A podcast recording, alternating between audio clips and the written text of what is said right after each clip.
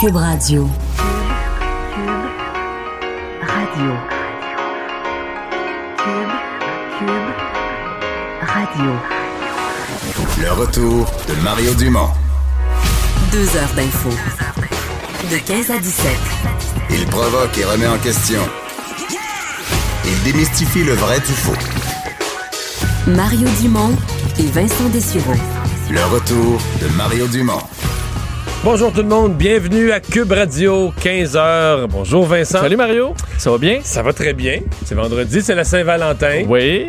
As-tu les oreilles plus rouges euh, de ta marche quotidienne aujourd'hui? Euh, c'est vendredi, vendredi, je marche pas. Ah, t'as pas pu goûter au, euh, au froid aujourd'hui quand même. Ça pince. Oui, non, mais j'ai quand même goûté un petit peu. Oui, oui, c'est euh, c'est froid, c'est sérieux, mais c'est juste une journée, semble-t-il. Dès demain, ça repart à la hausse. Ben, demain, autour de moins. Aujourd'hui, on est à moins 17 à Montréal, Québec, moins 23 avec le facteur vent. Demain, à peu près moins 12, mais déjà dimanche, on tombe dans le plus, même à Montréal. 2 degrés dimanche, mais plus nuageux, peut-être quelques centimètres de neige euh, quand même. Mais, donc, le froid. euh, Ouais, mais, mais plus on monte au nord aujourd'hui, plus on est dans des froids extrêmes. Là. Je voyais un petit peu au nord de Chibougamau, j'ai des amis qui restent dans ce coin-là. Il y a eu, avec le facteur vent, moins 47 ce matin. T'as des amis qui restent un peu au nord de Chibougamau. Oui, ben, qui se travaillent dans des pourvoiries. Là. Oh, OK, OK. Alors, euh, s'occupe de déneiger ça, puis entretenir ça pendant l'hiver. là.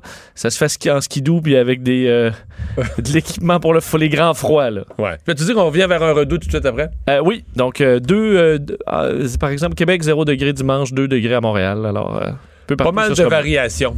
Euh, Il y a le ministre euh, du patrimoine et ex-militant écologiste Stephen Guilbeault qui a de la visite à son bureau cet après-midi. Oui, ça doit lui faire quand même un peu spécial à Steven Guilbeault, euh, qui évidemment est un ancien militant de Greenpeace, cofondateur euh, et di- ancien directeur principal chez Équiterre, qui se retrouve avec une manifestation d'écologistes qui occupent ses bureaux montréalais aujourd'hui. On les a vus d'ailleurs, ils étaient juste à côté un petit peu plus tôt aujourd'hui. Donc, ce groupe euh, euh, qui s'identifie entre autres une partie d'Extinction Rébellion, euh, des écologistes qui dénoncent le projet d'exploitation des sables bitumineux Frontier. Donc, ce projet très important en termes d'ampleur là, au Canada pour les, euh, les, les ressources des sables bitumineux. Alors, l'entreprise Tech Resources, euh, on sait, c'est l'objectif 95 millions de barils de pétrole sur 40 ans, alors 3,2 milliards au total de, de barils.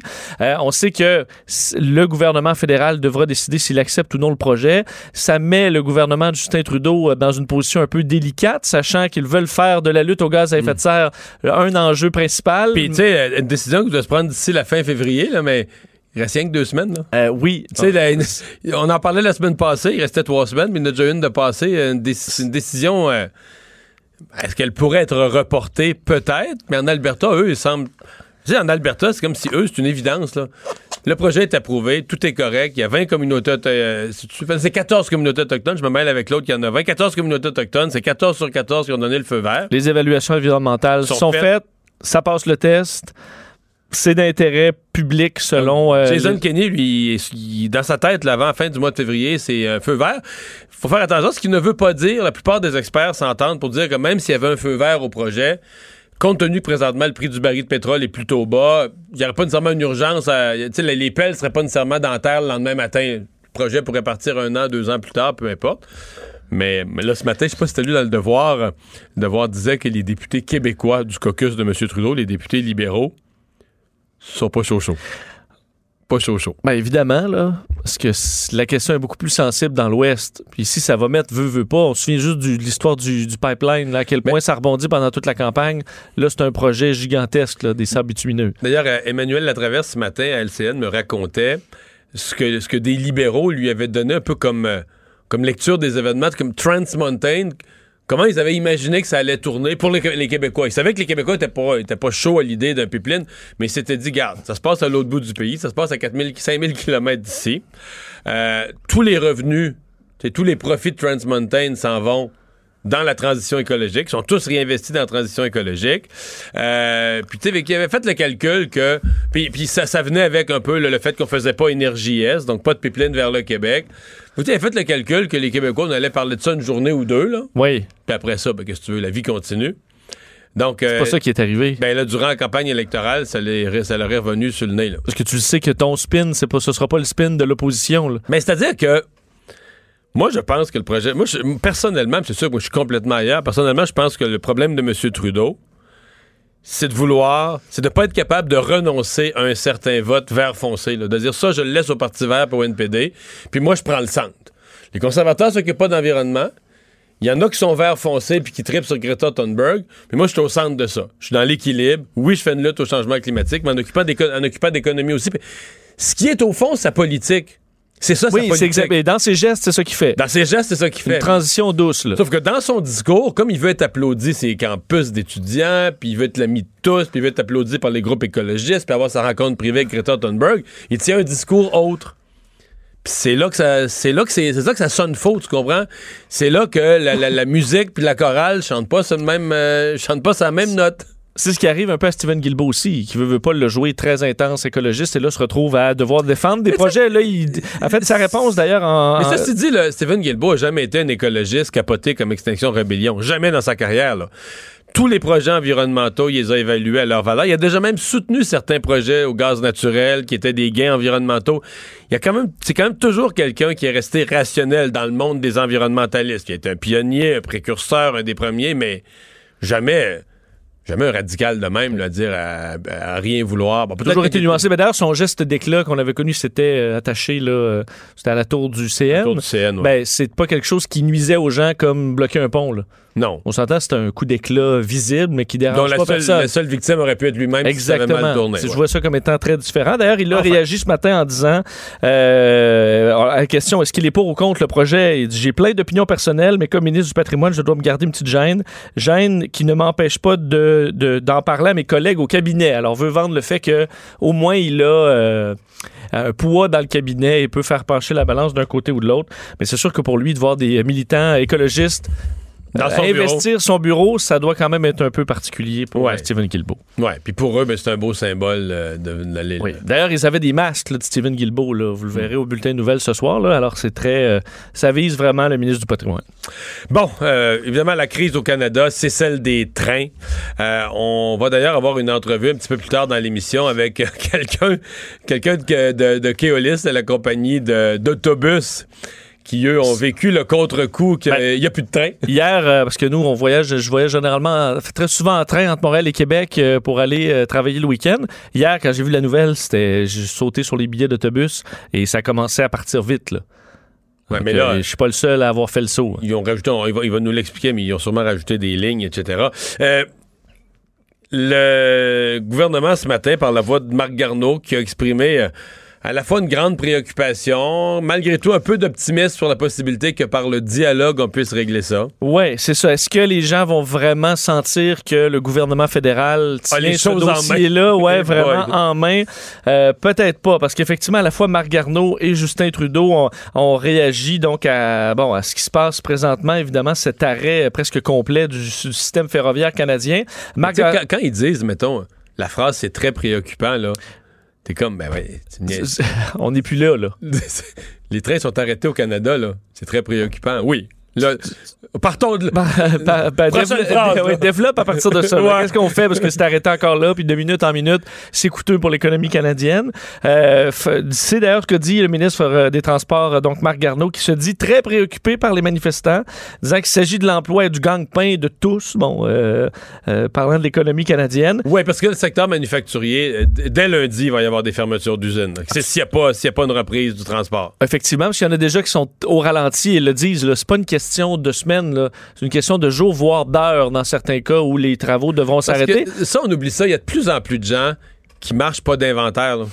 C'est-à-dire ce qu'on appelle le fameux just in time. Là, tu comprends? Tu tu t'accumules pas, mettons, pour ta production, tu n'accumules pas là, des, des- des garages, des hangars de matériel. Tu sais, à chaque jour, il arrive ce que tu as à traiter, puis à la fin de la journée, c'est traité, puis ça repart dans un autre train. tu sais. Tu sauves du hangar, tu sauves Sauf du hangar, stockage. sauf de la manutention, tu sais, tu le remets direct. Et euh, plus, euh, ce que j'avais pas vu, euh, c'est les gens qui ont, par exemple, dans l'alimentaire, là, mettons, il y a- y a Danone, là, ils ont des wagons pleins de yogourt, là, là, qui traînent, euh, qui traînent dans le milieu d'un champ, là, pour on sait pas combien de temps, là, que ça, ça va probablement être perdu. euh. Ben, effectivement. D'ailleurs, euh, donc, euh, Marc Garneau, mais tu le disais, la solution, selon lui, quoique il, il défend le droit de manifester au Canada, que c'est un droit fondamental, mais qu'en même temps, ça doit se faire quand même dans les règles, euh, mais que sa solution devrait être euh, la négociation. On peut écouter un extrait de Marc Garneau. Les impacts de ces perturbations seront ressentis par chaque Canadien. Par contre, une chose est claire. Le chemin menant au dénouement euh, de cet enjeu passe par le dialogue et la recherche d'un consensus. Mais Bon. c'est quel dialogue? Qui parle à qui? C'est pas clair, ça. Mais là, en Ben, fin de semaine, il va y avoir des rencontres. Euh, pas plus clair en ce qui me concerne, parce que je comprends que la ministre Bennett va rencontrer les, les chefs héréditaires. Mais tu sais qu'à chaque fois que le gouvernement donne du, la crédibilité, rencontre, si le gouvernement signe des chèques pour les compenser aux chefs héréditaires, on vient déstabiliser le... Con... T'as un conflit interne dans la, dans la communauté. Oui, ça part de là. Puis ceux qui sont censés mener, c'est le conseil de bande. Toi, comme gouvernement, ceux que tu dois renchausser comme étant l'autorité compétente, ce sont les élus, c'est le conseil de bande. J'espère qu'ils sont les élus. Écoute, est-ce qu'on reconnaît ça, mettons? Ben, le pouvoir par hérédité. euh, On reconnaît tout ça au Canada, nous autres? En fait, la seule chose qu'on a, c'est la, la- la monarchie, mais elle n'a pas de pouvoir officiel. La pouvoir. reine ne sort pas pour dire. Mais c'est euh, l'équivalent, là. oui. Ton père était chef de je sais pas quoi. puis- C'est comme si le Canada se votait une loi, mais la gouverneure générale, euh, Julie Payette, dit ben non, nous, on bloque, euh, on bloque ça. Fait que c'est pour ça que je, je- le dialogue là. Pour moi, un dialogue, c'est comme ben, mettons euh, patronal syndical. Bon, dialogue, ça veut dire on retourne à la table de négociation, on va mettre des choses sur la table. Mais là, je le sens plus ou moins qu'est-ce que le ministre Garneau. Je comprends que le dialogue, c'est un mot vide pour dire que on, on va pas utiliser la force. Là. Mais puis on semble vraiment loin de ça, ce qui me surprend dans la mesure où là, il y a un coup, écoute, on est en situation euh, d'urgence, là. mais on ne parle pas de ça. dire, euh, on demande de quitter immédiatement les rails. On peut, on peut, on négociera après, mais le plus urgent, c'est de vous tasser. Sinon, oui, on devra prendre des mesures. Puis, regarde, écoute, euh, le, Mais là, tu sais de quoi ils ont peur? Parce que comme ils ont laissé la crise, s'ils étaient intervenus euh, vendredi ou au début de la semaine, mais là, euh, c'est rendu l'image internationale du Canada. La nouvelle, tu l'as vu toi-même tantôt, la nouvelle, c'est la quoi? La deux, troisième nouvelle sur la BBC? oui, oui, Bon. que le, le réseau Mais- ferroviaire canadien est arrêté. Bon. Tu es d'accord avec moi que s'il y a une intervention musclée pour faire appliquer la loi, la presse internationale couvrira pas ça d'une façon neutre. Là. Sais, l'histoire, ça va être... euh, Ben oui. Te la résumer simplement, là. Tu sais, des grosses compagnies veulent passer un pipeline sur un territoire autochtone, puis les Autochtones veulent pas, puis là, on utilise la force puis l'armée, puis on les bulldoze. Ça va être ça, l'histoire. Oui. Fin de l'histoire. On est, on est d'accord. Puis le Canada va passer pour un pays d'écœurant, puis Justin Trudeau va passer pour un hypocrite qui devrait se réconcilier avec les Autochtones, puis là, finalement, il fait le contraire, il est bulldoze, puis il devait s'occuper d'environnement, puis il est bulldoze pour un pipeline. Fait que c'est c'est un hypocrite sur toute la ligne. Oui, mais ça, le spin que ça prendra dans le monde rendu là, c'est Ben, secondaire dans la mesure où les Autochtones n'ont approuvé ce projet-là.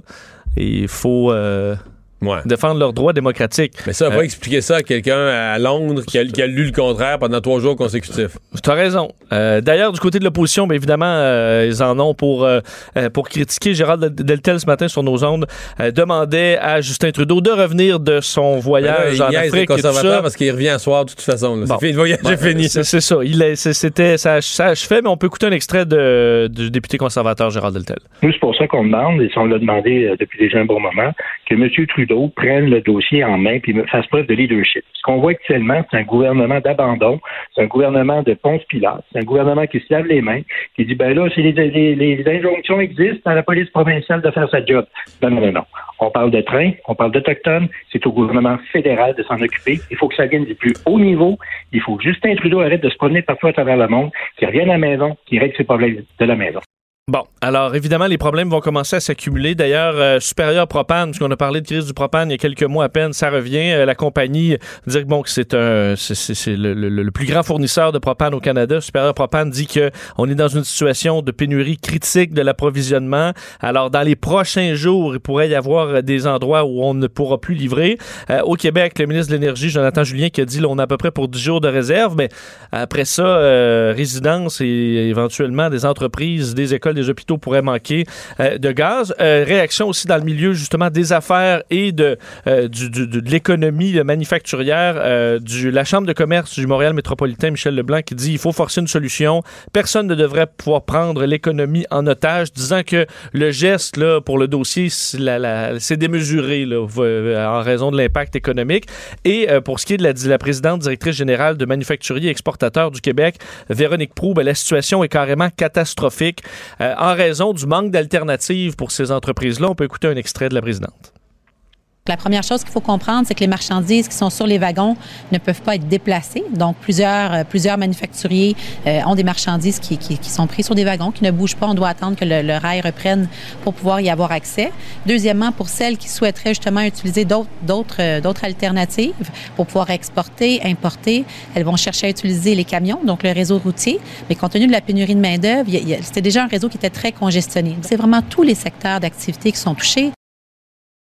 Et évidemment, les passagers hein, de Via Rail, plusieurs qui étaient à destination. Le Canada, c'est grand, hein, qui pouvaient se retrouver très loin de chez eux alors que les trains se sont arrêtés. Alors, plusieurs milliers de voyageurs d'un océan à l'autre qui sont touchés.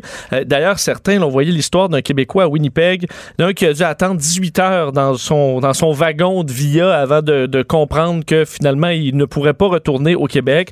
Euh, les autobus étant pleins, euh, il a dû se louer une voiture. Mais là, c'est d'un périple de 2300 km, là, 25 heures de route parce qu'il avait euh, du, du, travail. Alors, t'imagines quand même le, la, la, complexité. D'ailleurs, on dit les voitures de location à certains endroits, c'était dur d'en avoir. Alors, pour plusieurs, ils se lancent dans un grand périple d'un mmh. océan à l'autre au volant en raison de l'absence des trains. Ça vient de partout parce que pendant que tu en parles, le Journal de Montréal met un, en ligne un texte qui vient directement là, de Lac Mégantic.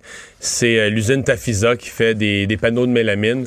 Eux, euh, là, tous leurs panneaux qui étaient partis vers des clients aux États-Unis sont bloqués sur la rive sud. Les clients sont donc frustrés parce qu'ils ne reçoivent pas ce qu'ils attendaient. Et en parallèle, eux, ils pourront plus produire parce que là, des, ils ont quelques wagons vides qu'ils peuvent remplir. Là, en attendant. c'est tout. Puis après, ben, il n'y a plus de place à mettre le matériel, donc on va être obligé de faire des mises à pied euh, dès le début de la semaine prochaine si ça se règle pas. On va en parler tout de suite avec Suzanne Roy, euh, la présidente de l'Union des municipalités du Québec, mairesse de Sainte-Julie. Bonjour, bonjour Mme Roy. Bonjour. Et vous avez eu l'occasion d'en discuter ce matin avec un ministre du gouvernement fédéral. Oui, tout à fait. On avait déjà une rencontre de prévue avec le ministre Pablo Rodriguez, qui est le leader parlementaire du gouvernement et lieutenant au Québec. Donc, effectivement, c'était l'occasion de lui souligner justement nos inquiétudes, comme tous, euh, l'importance que ça se règle le plus rapidement possible. Hein. Nous, on pense au chlore, au chlore qui servent dans nos usines d'eau potable, donc, euh, et à tous les impacts économiques que ça peut avoir partout au Québec, euh, dans nos municipalités. Alors, donc, c'était le moment, là, justement, lors de cette rencontre, de de parler avec lui de cela. Alors, on sait que ça fait partie de son quotidien déjà, on lui a rien appris. Alors là-dessus, euh, mmh. ça fait déjà partie du quotidien. Vous l'avez bien mentionné tout à l'heure, hein? c'est une situation qui est complexe, qui est explosive, mais en même temps qui a des conséquences euh, énormes pour euh, plein de régions au Québec, plein d'entreprises. Mais est-ce qu'il vous a dit quelque chose de plus rassurant en privé que ce que le ministre Garneau dit en public? Ben, je pense qu'ils sont sur le, le cas. Ils travaillent à trouver des solutions. Alors, évidemment, ouais. là, et, et, ça doit cheminer. Tout le monde comprend l'urgence de ce dossier-là. Les pénuries vont arriver une à une. Ça va être des problèmes économiques importants pour l'ensemble du Canada et nous dans nos régions au Québec euh, particulièrement donc on lui soulignait toutes euh, nos préoccupations à cet effet. La, question du chlore, ça fait à peu près 48 heures que c'est dans l'air. Euh, vous, vous connaissez bien le monde municipal. Éclairez-nous. Est-ce que est-ce que c'est une vraie crainte? Est-ce que c'est une crainte à court terme? Alors, je comprends qu'on ne peut pas, dans une municipalité qui fournit de l'eau potable à des milliers de personnes, on ne peut pas manquer de chlore, mais est-ce que vraiment on a d'aussi faibles réserves? Euh, tout le chlore arrive par train. Qu'est-ce, qui est vrai là-dedans? Là? Alors, euh, effectivement, on n'a pas des si faibles réserves, donc il euh, y a une partie euh, déjà qui est en réserve. Donc, c'est justement notre inquiétude est plus sur le temps que ça peut prendre. Alors, il faut euh, planifier en conséquence. Et si jamais on voit que ça perdure, il faudrait penser à des plans B. Mais actuellement, il n'y a aucun danger nulle part. On a des réserves suffisantes. On n'est pas au jour le jour dans le chlore pour l'eau potable. Ne soyez pas inquiets. Mais le chlore, il arrive par train, ça c'est bien exact, là. Voilà, tout à fait. Alors, il reste là une préoccupation à moyen terme. Il euh, faudrait pas que ça dure plusieurs semaines, ça pourrait créer des problèmes. OK. Euh, je veux vous entendre, la, la, la semaine a passé. Euh, au début de la semaine, vous étiez euh, furieuse contre l'adoption en pleine nuit du, ben, du projet de loi 40, mais surtout d'un article qui vient changer là, les rapports de force entre le scolaire et le municipal quand vient le temps de, de céder un terrain pour la construction d'une école. vous avez rencontré les ministres concernés du gouvernement en cours de semaine. On, on en est où, le rendu au vendredi après-midi à la fin de la semaine? On est à la même place. on a espoir d'avoir des compensations. On a mis un peu d'eau dans son vin? Alors, on a eu premièrement une discussion franche avec le ministre de l'Éducation, le ministre des Affaires municipales On a eu hier un copie des grandes villes. La moitié du Québec était là. Aucune des grandes villes n'était absente. Euh, c'est unanime. Euh, il faut qu'il y ait euh, une nouvelle façon de voir les choses. Il faut qu'on soit en mode solution. Donc, on a demandé à la ministre des Affaires municipales et de l'Habitation de tenir d'ici les deux prochaines semaines une table Québec municipalité. Quand on parle d'une table Québec municipalité, ça veut dire qu'on réunit Montréal, Québec, l'Union des municipalités du Québec, la Fédération québécoise des municipalités, la ministre des Affaires municipales, évidemment, et on souhaite aussi la présence du ministre de l'Éducation.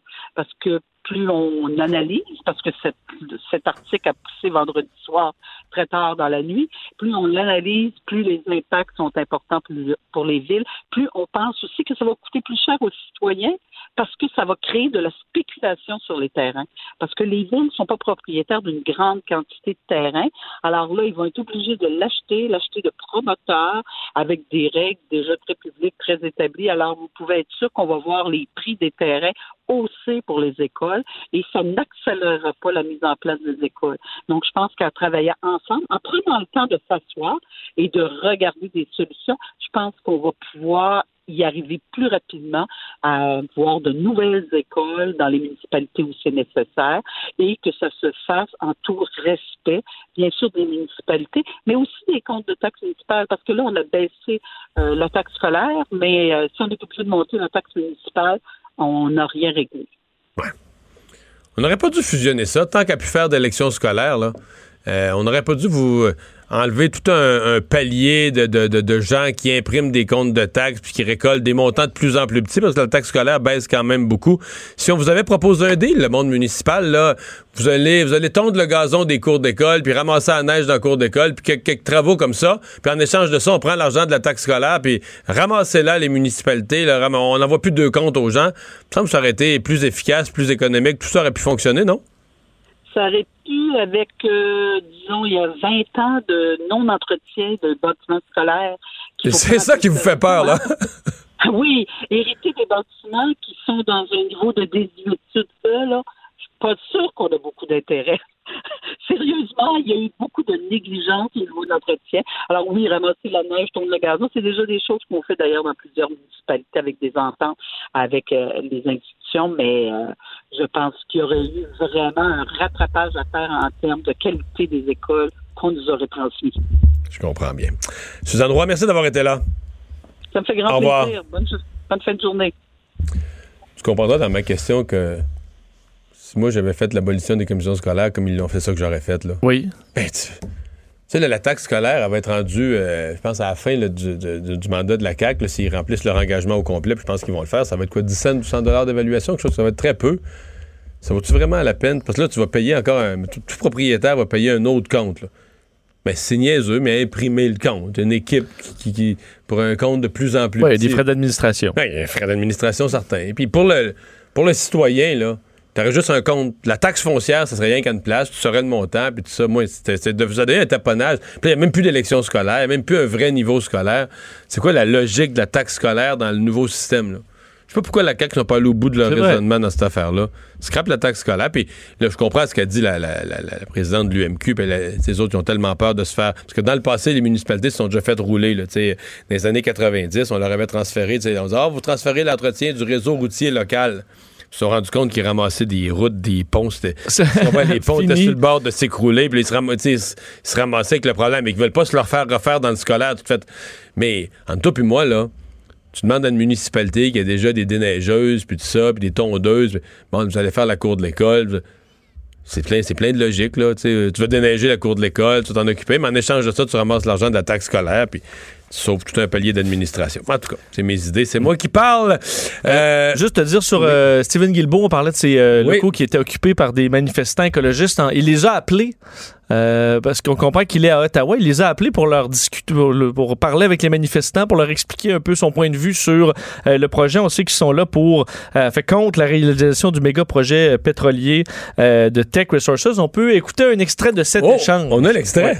Est-ce que vous allez rejeter Tech? Parce que, comme, euh, ben, comme vous l'avez dit, que le but euh, du gouvernement, c'est d'être euh, carboneutre d'ici 2050. Vous savez sûrement que ça n'arrivera pas avec Tech parce que ça émet, euh, parce que dans le fond, ça va émettre 6 mégatonnes de gaz à effet de serre par année. Donc, vous savez sûrement que si Tech, ça commence et que ça soit opérationnel pendant 41 ans, on n'aura on n'aura pas atteint notre objectif d'ici 2050. Donc, est-ce que ça veut dire que vous allez rejeter Tech devant votre cabinet?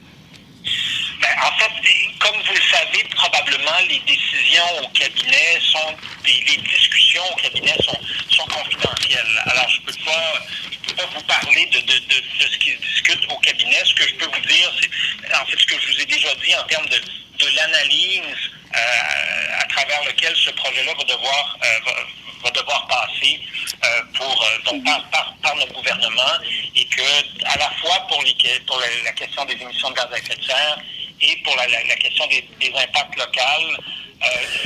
Euh, c'est, c'est plutôt que c'est plus difficile d'être euh, être ministre qu'être militant. c'est un petit peu. Ben, ça, je m'imaginais dans le temps, là, je sais pas, il y a 15 ans, ou quelqu'un qui disait Monsieur Guilbeault, j'aimerais ça vous voir au pouvoir hein, avec des manifestants dans votre bureau. Ben là, c'est, ce qui arrive. Euh, il y va quand même. quand même au- courageux de leur parler, c'est Oui, bien. il leur parle en répétant quand même un peu euh, la cassette, là, étant ben c'est mon poids dans le cabinet que vous voyez pas, mais faites pas confiance là, en quelque sorte. D'ailleurs, le- après ça, le son coupait, là tu voyais, euh, tu sais, on, on va essayer de, le- de le- de les rappeler, mais, Mais je me demandais si j'ai- pas souvent vu ça, là, un ministre avec un téléphone cellulaire sur haut-parleur qui jase avec des manifestants. C'est une scène un petit peu. euh, c'est ça, on n'a pas vu ça souvent. que ça fait 2000. Faut se dire que ça fait 2020, mais ça fait un peu tout croche aussi. Là. Mais surtout qu'à la fin, on dirait que ça fait ah ben là, je je perds le si- signal. On-? Parce que ça semblait il un peu ça. dans un tunnel. là. Il y, a, il y a un tunnel qui est tombé au moment où euh, il y avait Ouais. plus, avait plus là. Euh, J'avais un ami comme ça, que, que chaque fois que, la- chaque fois que son, son gestionnaire de carte de crédit l'appelait parce que son paiement minimum était pas fait, il passait dans un, il passait dans un tunnel. C'est drôle parce qu'on n'a pas beaucoup de tunnels au Québec, mais quand même, il y en a tout le temps un au bon endroit. Mais euh, faut dire que c'était courageux quand même de sa part. Ouais, de- le troisième de- lien, ça va en faire un de plus. C'est vrai. Très pratique pour les gens de Les l'Est. gens de l'Est qui n'avaient pas la chance d'avoir un tunnel quand ils ne veulent pas parler au téléphone. Bon. Euh, Parle-moi du euh, coronavirus. Euh, Il y a, et c'est un peu ce qu'on craignait. On se disait, il y a des pays qui sont moins bien organisés pour gérer la situation. Et là, on a un premier cas en Afrique. Oui, le ministère égyptien de la Santé qui a annoncé un premier cas de coronavirus sur le continent africain qui avait été complètement épargné, épargné jusqu'à maintenant. Ce n'est pas un Égyptien, on n'a pas donné sa nationalité là, à, cette, à cette personne Donc, ça pourrait être un touriste chinois. Effectivement. Alors, on, on peut croire que c'est ça. L'Organisation mondiale de la santé a été informée. Euh, le patient ne présentait pas de symptômes. Alors, comment on l'a... Il s'est ramassé à l'hôpital. On a découvert le cas. Alors, euh, on verra s'il y en a un peu plus en Afrique. Mais évidemment, euh, la crainte qu'il y ait d'autres épidémies dans certains pays euh, africains. 14 euh, jours en quarantaine dans une pyramide. dans la pyramide de Khéops. Oui, à mon avis, ils ont quand même des installations modernes. OK. Alors, euh, alors qu'aux États-Unis, euh, les personnes maintenant, et c'est ce qu'on a annoncé aujourd'hui, le, le- le Centre de contrôle des préventions des- de la prévention des maladies, les personnes malades qui ont des symptômes de grippe, mais qui ne sont, en fait, qui, qui testent négatif pour la grippe saisonnière, seront testés pour le nouveau coronavirus partout à travers les États-Unis. Euh, D'ailleurs, j'entendais une, une entre- une entrevue avec les membres du, de- du Centre de contrôle des préventions des maladies euh, à CNN, et eux disaient parce que je trouvais quand même l'analyse intéressante que je n'avais pas entendue avant. Eux disent, nous, le, combat actuellement, c'est pour ralentir la- la propagation, mais le, ah, le- le- virus, il va arriver. Là. Le but étant de donner assez de temps à la recherche pour avoir des vaccins, pour avoir des traitements pour les gens qui vont l'avoir ou protéger la clientèle vulnérable. Mais ce virus-là euh, va faire le tour et probablement qu'il va entrer dans les, les euh, virus saisonniers, un peu comme le, H- le AH1N1 de 2009 est devenu. On le retrouve à toutes les quel- quelques années dans les grippes saisonnières. Alors, eux disaient ça. Ils disaient, ben, nous, on s'attend à ce que, pour l'instant, le combat, c'est pour ralentir le temps que la recherche, parce que pour l'instant, on n'a aucun moyen de défense, qu'on le développe et éventuellement, ça va faire le tour. Alors, euh, c'est c'est là où on est pour les Américains. Il y a des nouvelles aussi du- de ce navire euh, qui a causé pas mal de maux de tête, entre autres à des, euh, des Québécois et des Canadiens. Oui, le Diamond Princess, les autorités japonaises qui commencent à évacuer certains passagers qui ne sont pas euh, atteints du euh, nouveau coronavirus, dont des personnes âgées qui sont dont leur état de santé commence à se détériorer vu qu'on se retrouve là, con- confinés complètement dans le navire. Également des passagers âgés qui se retrouvaient dans des chambres sans fenêtre là, qui euh, commençaient à avoir besoin de sortir de là. par les 80 ans et plus, je. Exact, des personnes de 80 ans et plus qui ont besoin là, de sortir Mais- rapidement. Je comprends qu'il y a des gens en forme à passer 80 ans, mais il ne pas en avoir un million des 80 ans et plus. Quel, je sais pas. Ben, on parle de 11. là. 11, c'est ça. Alors, euh, mais c'est le début. Alors, on explique que tranquillement, on va commencer à, retirer ces gens-là euh, qui vont quand même être surveillés. On va les envoyer en quarantaine, mais au sol, ce qui était d'ailleurs la demande de plusieurs passagers depuis longtemps.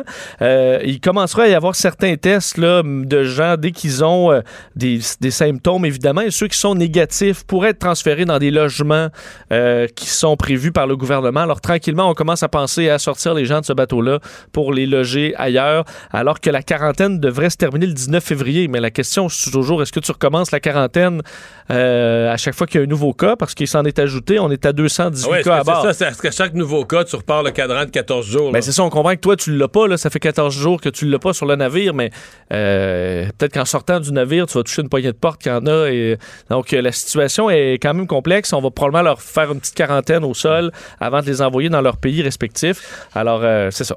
Puis en Chine, euh, je voyais ce matin que la, la- la- la complication pour les Chinois, c'est le nombre de personnes qui sont dans la... Sur les 64 000 qui, qui ont la maladie, qui ont, il y en a 1700 qui sont eux-mêmes des employés, médecins, infirmières, préposés, même du réseau de santé. Oui, parce qu'on l'avait dit au début, là, dans les premiers jours, euh, énormément de membres du personnel avaient été atteints, mais c'était supposé ensuite prendre le contrôle, Ouais, parce comprendre début, la menace. euh, au, au début, tu es vulnérable parce que tu sais pas. tu- par exemple, le premier docteur qui est mort, il savait pas ce qu'il traitait. Là. Exact. Donc, les premiers, avant qu'on se rende compte de ce qu'on a sous les, sous les mains, peut, peut avoir un, un- un- un plus grand impact. Mais il semble que ça ne se règle pas pour les employés médicaux, même si on utilise des, euh, tout, ce qu'on que ça peut. peut être très contagieux. Même des gens qui se pensent protégés. euh, Oui, puis évidemment, ce que ça cause, c'est que chaque fois que tu perds un membre du personnel, ben, ça ralentit le service pour les gens qui ont besoin de soins, parce que là, tu ouais, mais es ça doit stresser aussi. Ben, c'est ça, c'est que ce que ça favorise aussi, c'est l'absentéisme euh, de certains, certains membres du personnel qui décident de prendre congé tout simplement parce qu'ils n'ont pas le goût d'avoir le virus. Il y en a 40 qui ont été malades. Là. Ça te tente-tu de rentrer? euh? Euh, donc, c'est une réaction en chaîne qui peut être euh, dangereuse. Alors, évidemment, euh, on envoie et on voit là, des avions qui envoient du, du- de l'équipement pour, le- de- de- pour le personnel médical parce que semble, ça semble être difficile à certains endroits d'en obtenir. On va aller à la pause. On va parler au retour avec le directeur des opérations de Keolis Canada. Eux fournissent les services d'autobus qui sont euh, rapidement arrivés en remplacement quand hier on a annoncé chez Via Rail qu'il n'y aurait plus de train. Mario Dumont. Il s'intéresse aux vraies préoccupations des Québécois. La santé, la politique, l'économie. Le retour de Mario Dumont. La politique, autrement dit. Pas mal de gens désorganisés au cours euh, des dernières heures parce que c'est subitement, ben, on avait des problèmes de train toute la semaine, mais c'est subitement hier que Via Rail a annoncé l'interruption complète de ses services de transport de passagers. Euh, parmi les gens que ça, que ça bouscule, oui, il y a des passagers, mais il y en a d'autres. Euh, on va parler tout de suite avec Jean-Philippe Desjardins. Il est directeur des opérations chez Keolis Canada, euh, qui assure les, les transports par euh, autobus. Bonjour, Monsieur Desjardins. Bonjour, M. Dumont. Vous avez vu rentrer pas mal de nouveaux clients aujourd'hui? Oui, effectivement, aujourd'hui et puis hier, hier en fin de journée, euh, lorsque l'annonce est arrivée, euh, on a vu les ventes augmenter euh, vraiment, vraiment de façon élevée. On a réagi rapidement hier soir en ajoutant des circuits sur, sur la ligne Montréal-Québec. OK. Non, mais c'était une de mes questions. c'est Est-ce que vous, vous avez ça, là, des chauffeurs disponibles sur appel puis des autobus pas utilisés? Vous êtes capable de rajouter des lignes comme ça en quelques heures de, à quelques heures de préavis? Euh, hier, on a fait vraiment, euh, mon équipe a travaillé très, très fort pour trouver euh, des conducteurs qui étaient sur appel et qui sont entrés en temps supplémentaire. Des autobus, on a une flotte, on a une flotte assez récente qui est disponible, là, qui, qui était prête à, à faire feu. Donc, vous me dites, si on met des chiffres là-dessus sur l'axe Montréal-Québec, sur d'autres axes, vous avez dû en, en ajouter combien de véhicules? Hier, on a acheté six véhicules, hier soir. Puis aujourd'hui, on a acheté euh, 13 véhicules là, sur euh, l'axe Montréal-Québec qui, qui font euh, les allers-retours entre les deux sites. Ce qui veut dire quoi? Des, des Montréal-Québec, vous en avez généralement, corrigez-moi, aux heures ou à peu près? On en a aux heures exactement. À tous les heures, on a des départs. Donc, vous n'avez pas Euh, ajouté de fréquence, c'est juste qu'aux heures, des fois, il y a, a- c'est deux ou trois autobus qui partent plutôt qu'un seul. là. Tout à fait. On a, OK. on a acheté deux, trois, puis même parfois même quatre autobus sur le même départ. OK. Euh, des gens, parce que là, il y a des gens qui étaient à mi-chemin dans un parcours chez Via Rail. Euh, il y a des gens qui ont juste pas leur train, mais il y a des gens que vous avez ramassé des gens qui étaient à mi-chemin dans un parcours et là qui devaient chercher une, euh, une façon de se rendre à la destination initialement souhaitée. Oui, effectivement, mais ils sont arrivés à la gare de Montréal euh, parce qu'ils ils- ils venaient de, de l'ouest de, Montréal, je dirais de la région d'Ottawa. Euh, ils ont été pris à Montréal, ils sont dirigés vers la gare de, Montréal, puis à partir de là, bon, on les a embarqués pour les amener euh, soit à Québec, mais on a aussi augmenté notre fréquence euh, qui va jusqu'à Rimouski en Gaspésie. Euh, pas la fréquence, mais la capacité pour euh, servir ces gens-là aussi. Mhm.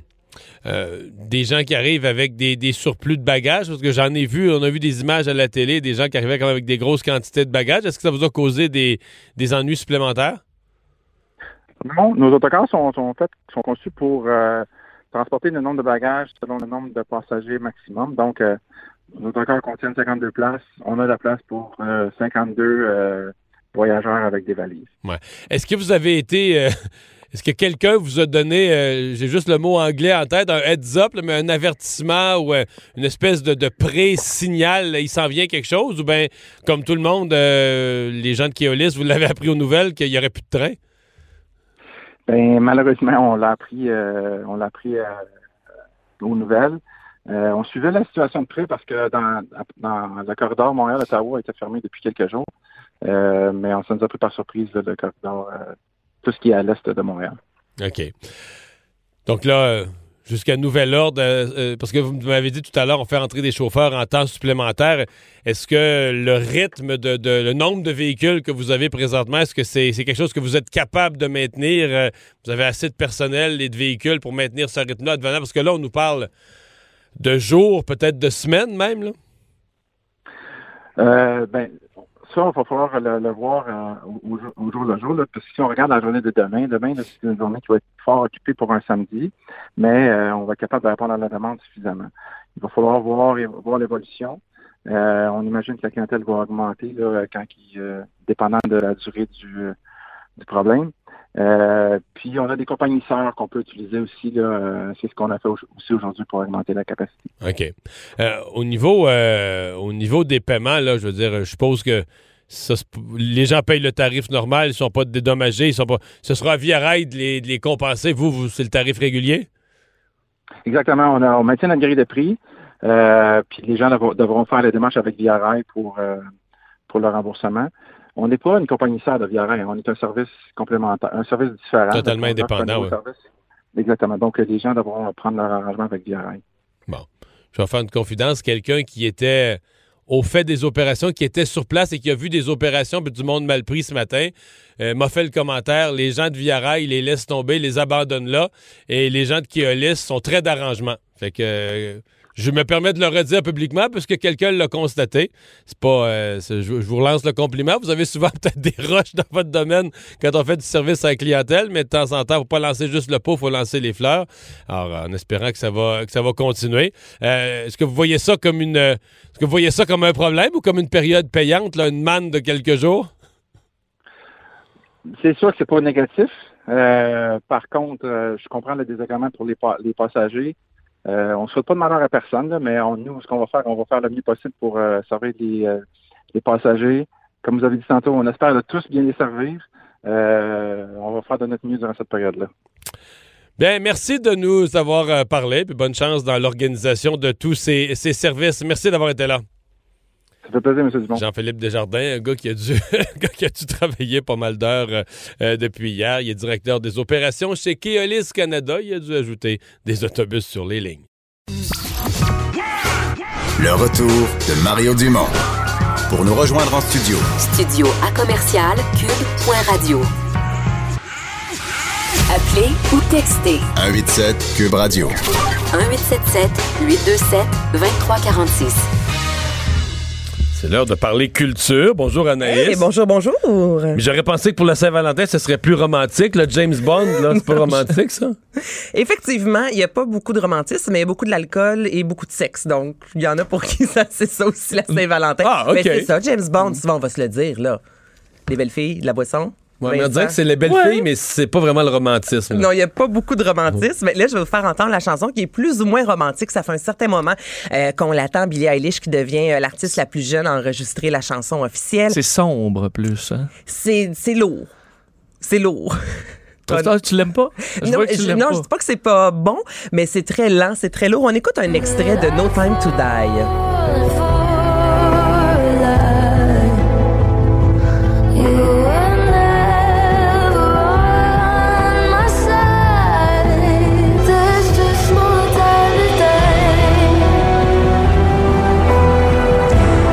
Deux heures pour faire lever le Ouais. party. Tu mets plus Non. Quand tu veux que les Mais gens là, euh, quittent. c'est sûr que c'est le dernier James Bond, puis il meurt avec, avec cette musique-là. Non, ils viennent de nous dire le, le- ça fait le juste- punch du film. Ouais, Mais- Il prend sa retraite dans déprimé, là. euh, il fait un burn-out. Ça dépend, Ouais. les gars, parce que, bon, là, ce sera le 25e qui va sortir au mois d'avril. Et là, je suis allée écouter les autres chansons parce qu'il y en a eu énormément. Et si on revient en 2012 avec Skyfall de Adele, c'était pas bien, bien plus. Ben ouais. Ça se Ben ressemble Non, un peu. mais c'était plus. C'est un peu moins lourd, moins triste, mais je veux dire, on n'est pas dans la gaieté, la joie, là. Mais c'est faut toujours que tu t'imagines pendant ce temps-là les, Ah, mais je images les là, qui bougent. Là, puis, Avec euh, Billie Eilish, je veux ben, dire, je, je vois les images, là, vraiment. Moi, Skyfall, je l'avais vu, j'étais avec mon gars, qui avait à l'époque, euh, quoi, ça fait 8 ans, fait qu'il avait 12 ans, 13 ans, 13 ans peut-être. Puis on est allé au football à, à- à Chicago, puis on avait vu le film, tu sais, il venait de sortir, là, puis on l'avait vu dans un IMAX. Mon Dieu. Hein, tu sais, des fois, ils Ouais. présentent Ouais, les- ouais, dans un écran vraiment. Fait que, tu sais, les scènes que tu décris avec beaucoup d'action. Là, ça dans- flashait. là. Ouais, là, c'est du sérieux, là. C'est du pas pire. Puis le, le- le son du Skyfall, puis c'était de la, de Ah, la mais je suis pas très IMAX dans la vie, mais j'avoue qu'un James Bond IMAX, si c'est bien fait, ça doit Un être samedi assez, soir euh, à Chicago, ça fait bien. Ça, ça se dit bien. Ça se place bien dans une conversation. OK, Chris Cornell, parce que là, on était dans vraiment la lourdeur. Là. Il y a aussi un côté très rock. Ça, c'est You Know My Name de Casino Royale en 2006. On est ailleurs, là.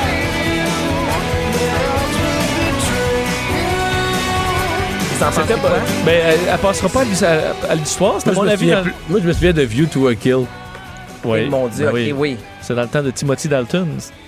C'était bon. euh, Je sais très, pas. ben, c'était très bon. Mais ça, ça passera pas à l'histoire, mais c'était c'était pas mauvais. on était plus sur rock. Et Ouais, ouais. une autre qui passera pas à l'histoire, mais qui était très pop, c'est Die Another Day de Madonna en 2002.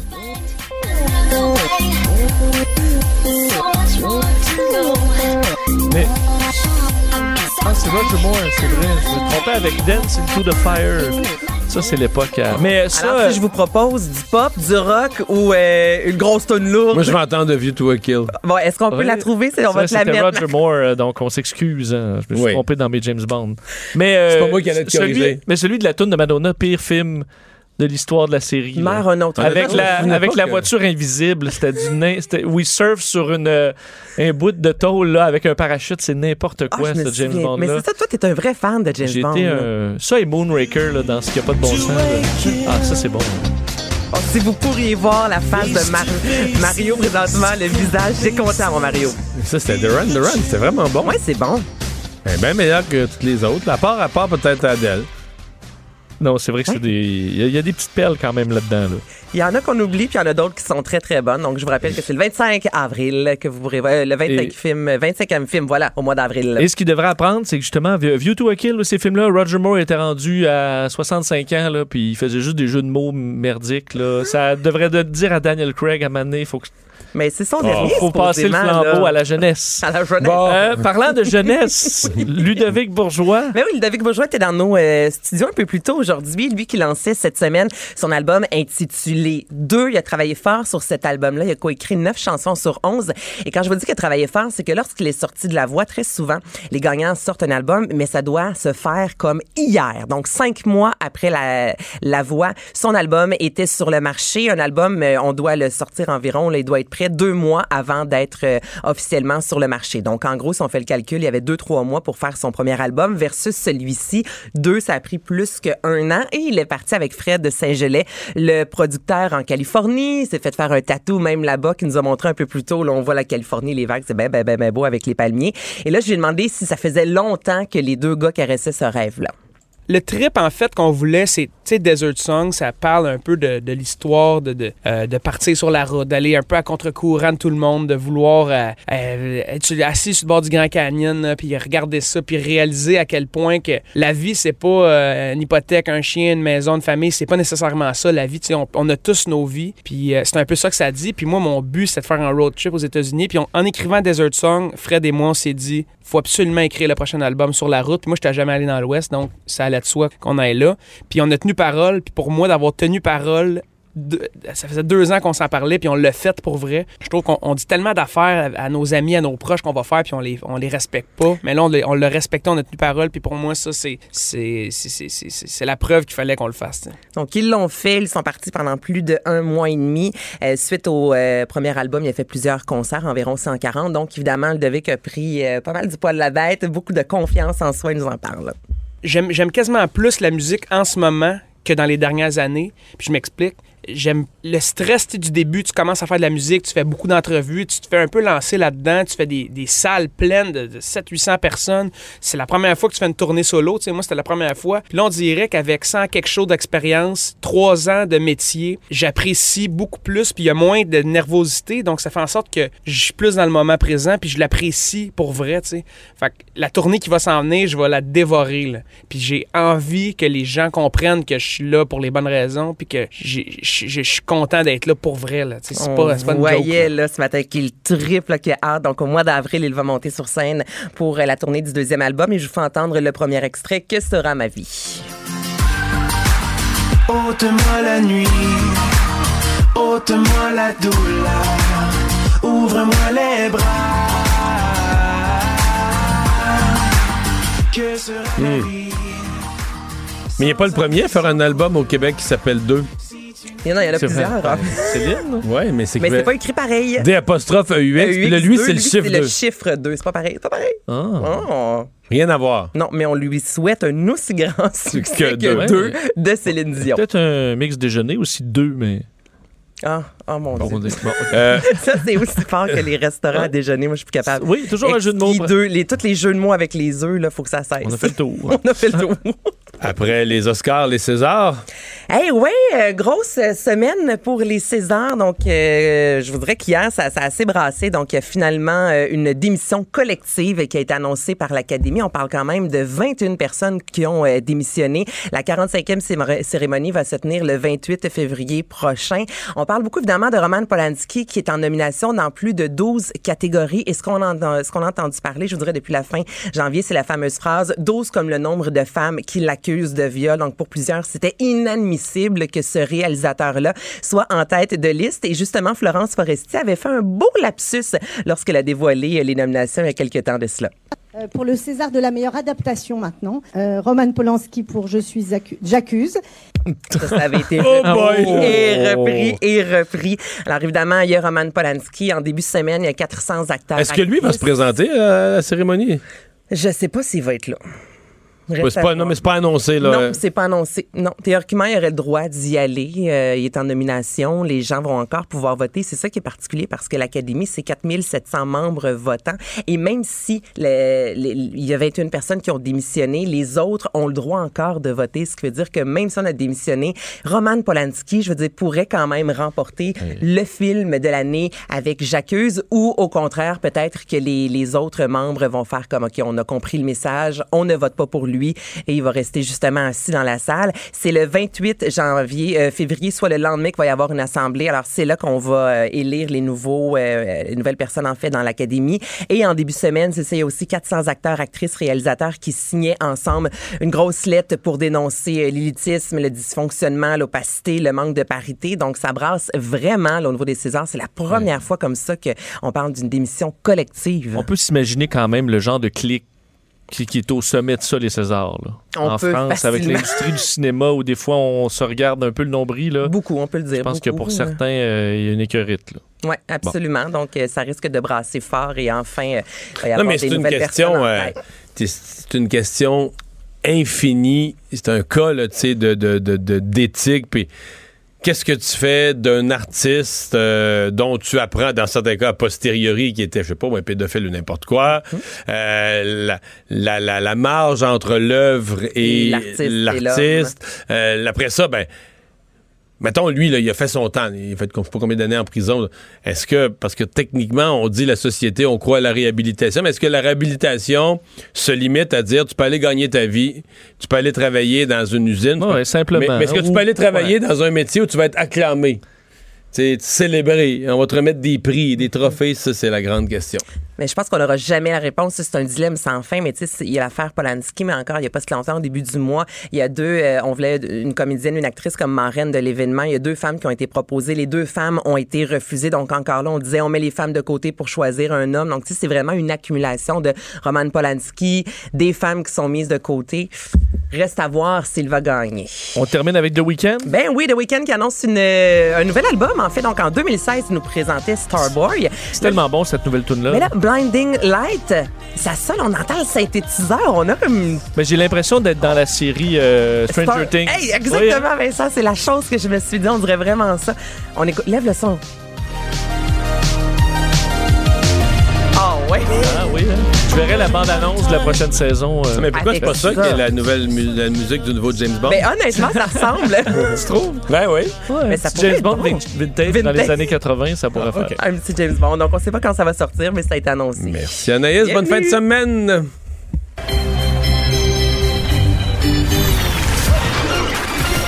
Jean-Charles Lajoie. Dis, exprimez-vous. Exprimez votre talent. Ça passe le test. Magnifique. Jean-Charles Lajoie. Alors Jean-Charles, après deux défaites, est-ce que le Canadien rebondit ce soir contre les puissants pingouins de Pittsburgh? Disons que les chances sont minces, mon cher Mario. Euh, deux matchs en deux soirs à Pittsburgh euh, ce soir. Et le Canadien qui reçoit les Stars de Dallas à la super soirée Pepsi demain au Centre Bell. Les Stars arrivés au détour de la nuit dernière après une victoire à Toronto contre les Leafs. Ils ne se sont pas entraînés aujourd'hui, les Stars, mais ont fait bien des niaiseries au Centre Bell. Tous les joueurs y étaient. Et je sais pas si Joe Pavelski, qui est un vétéran établi de la Ligue nationale, a fait une couille ou a perdu une gageure, mais il était le seul à s'être habillé, puis il s'est entraîné tout seul sous les yeux de tous ses coéquipiers qui se moquaient de lui pendant à peu près une demi-heure. Alors, je sais pas ce qui s'est passé là. Bref, il y a une bonne ambiance à Dallas. Pas de retrouvailles avec le bon Radou, Alexander Radulov demain. Euh, Radou qui vieillit, hein. Là, il a euh, une récolte de 31 points depuis le début de la saison seulement. C'est trop peu. Mais à l'instar de tous ses coéquipiers des Stars, euh, Mario, parce qu'il ne marque pas de but, Dallas, le grave problème est là. C'est l'équipe que je favorise pour sortir de l'association de l'Ouest en série éliminatoire. Ça va prendre pour ça un réveil de l'attaque. Ils ont les chevaux pour le faire. À date, ça marche pas. Je ne sais pas pourquoi. Mais ils ont Ben Bishop devant le filet qui est sensationnel, une très bonne défensive. Bref, bonne petite équipe du hockey, les Stars, qui attendent le Canadien. Et ça, c'est souvent une bonne nouvelle quand t'attends ton club pendant 24 heures dans une ville comme Montréal, qui est une ville exceptionnelle pour faire des maudites niaiseries. Alors peut-être que les Stars vont profiter des joies de la métro-pauvre ce soir et que le Canadien pourra profiter d'eux demain. Mais à quoi bon, au fond, Mario?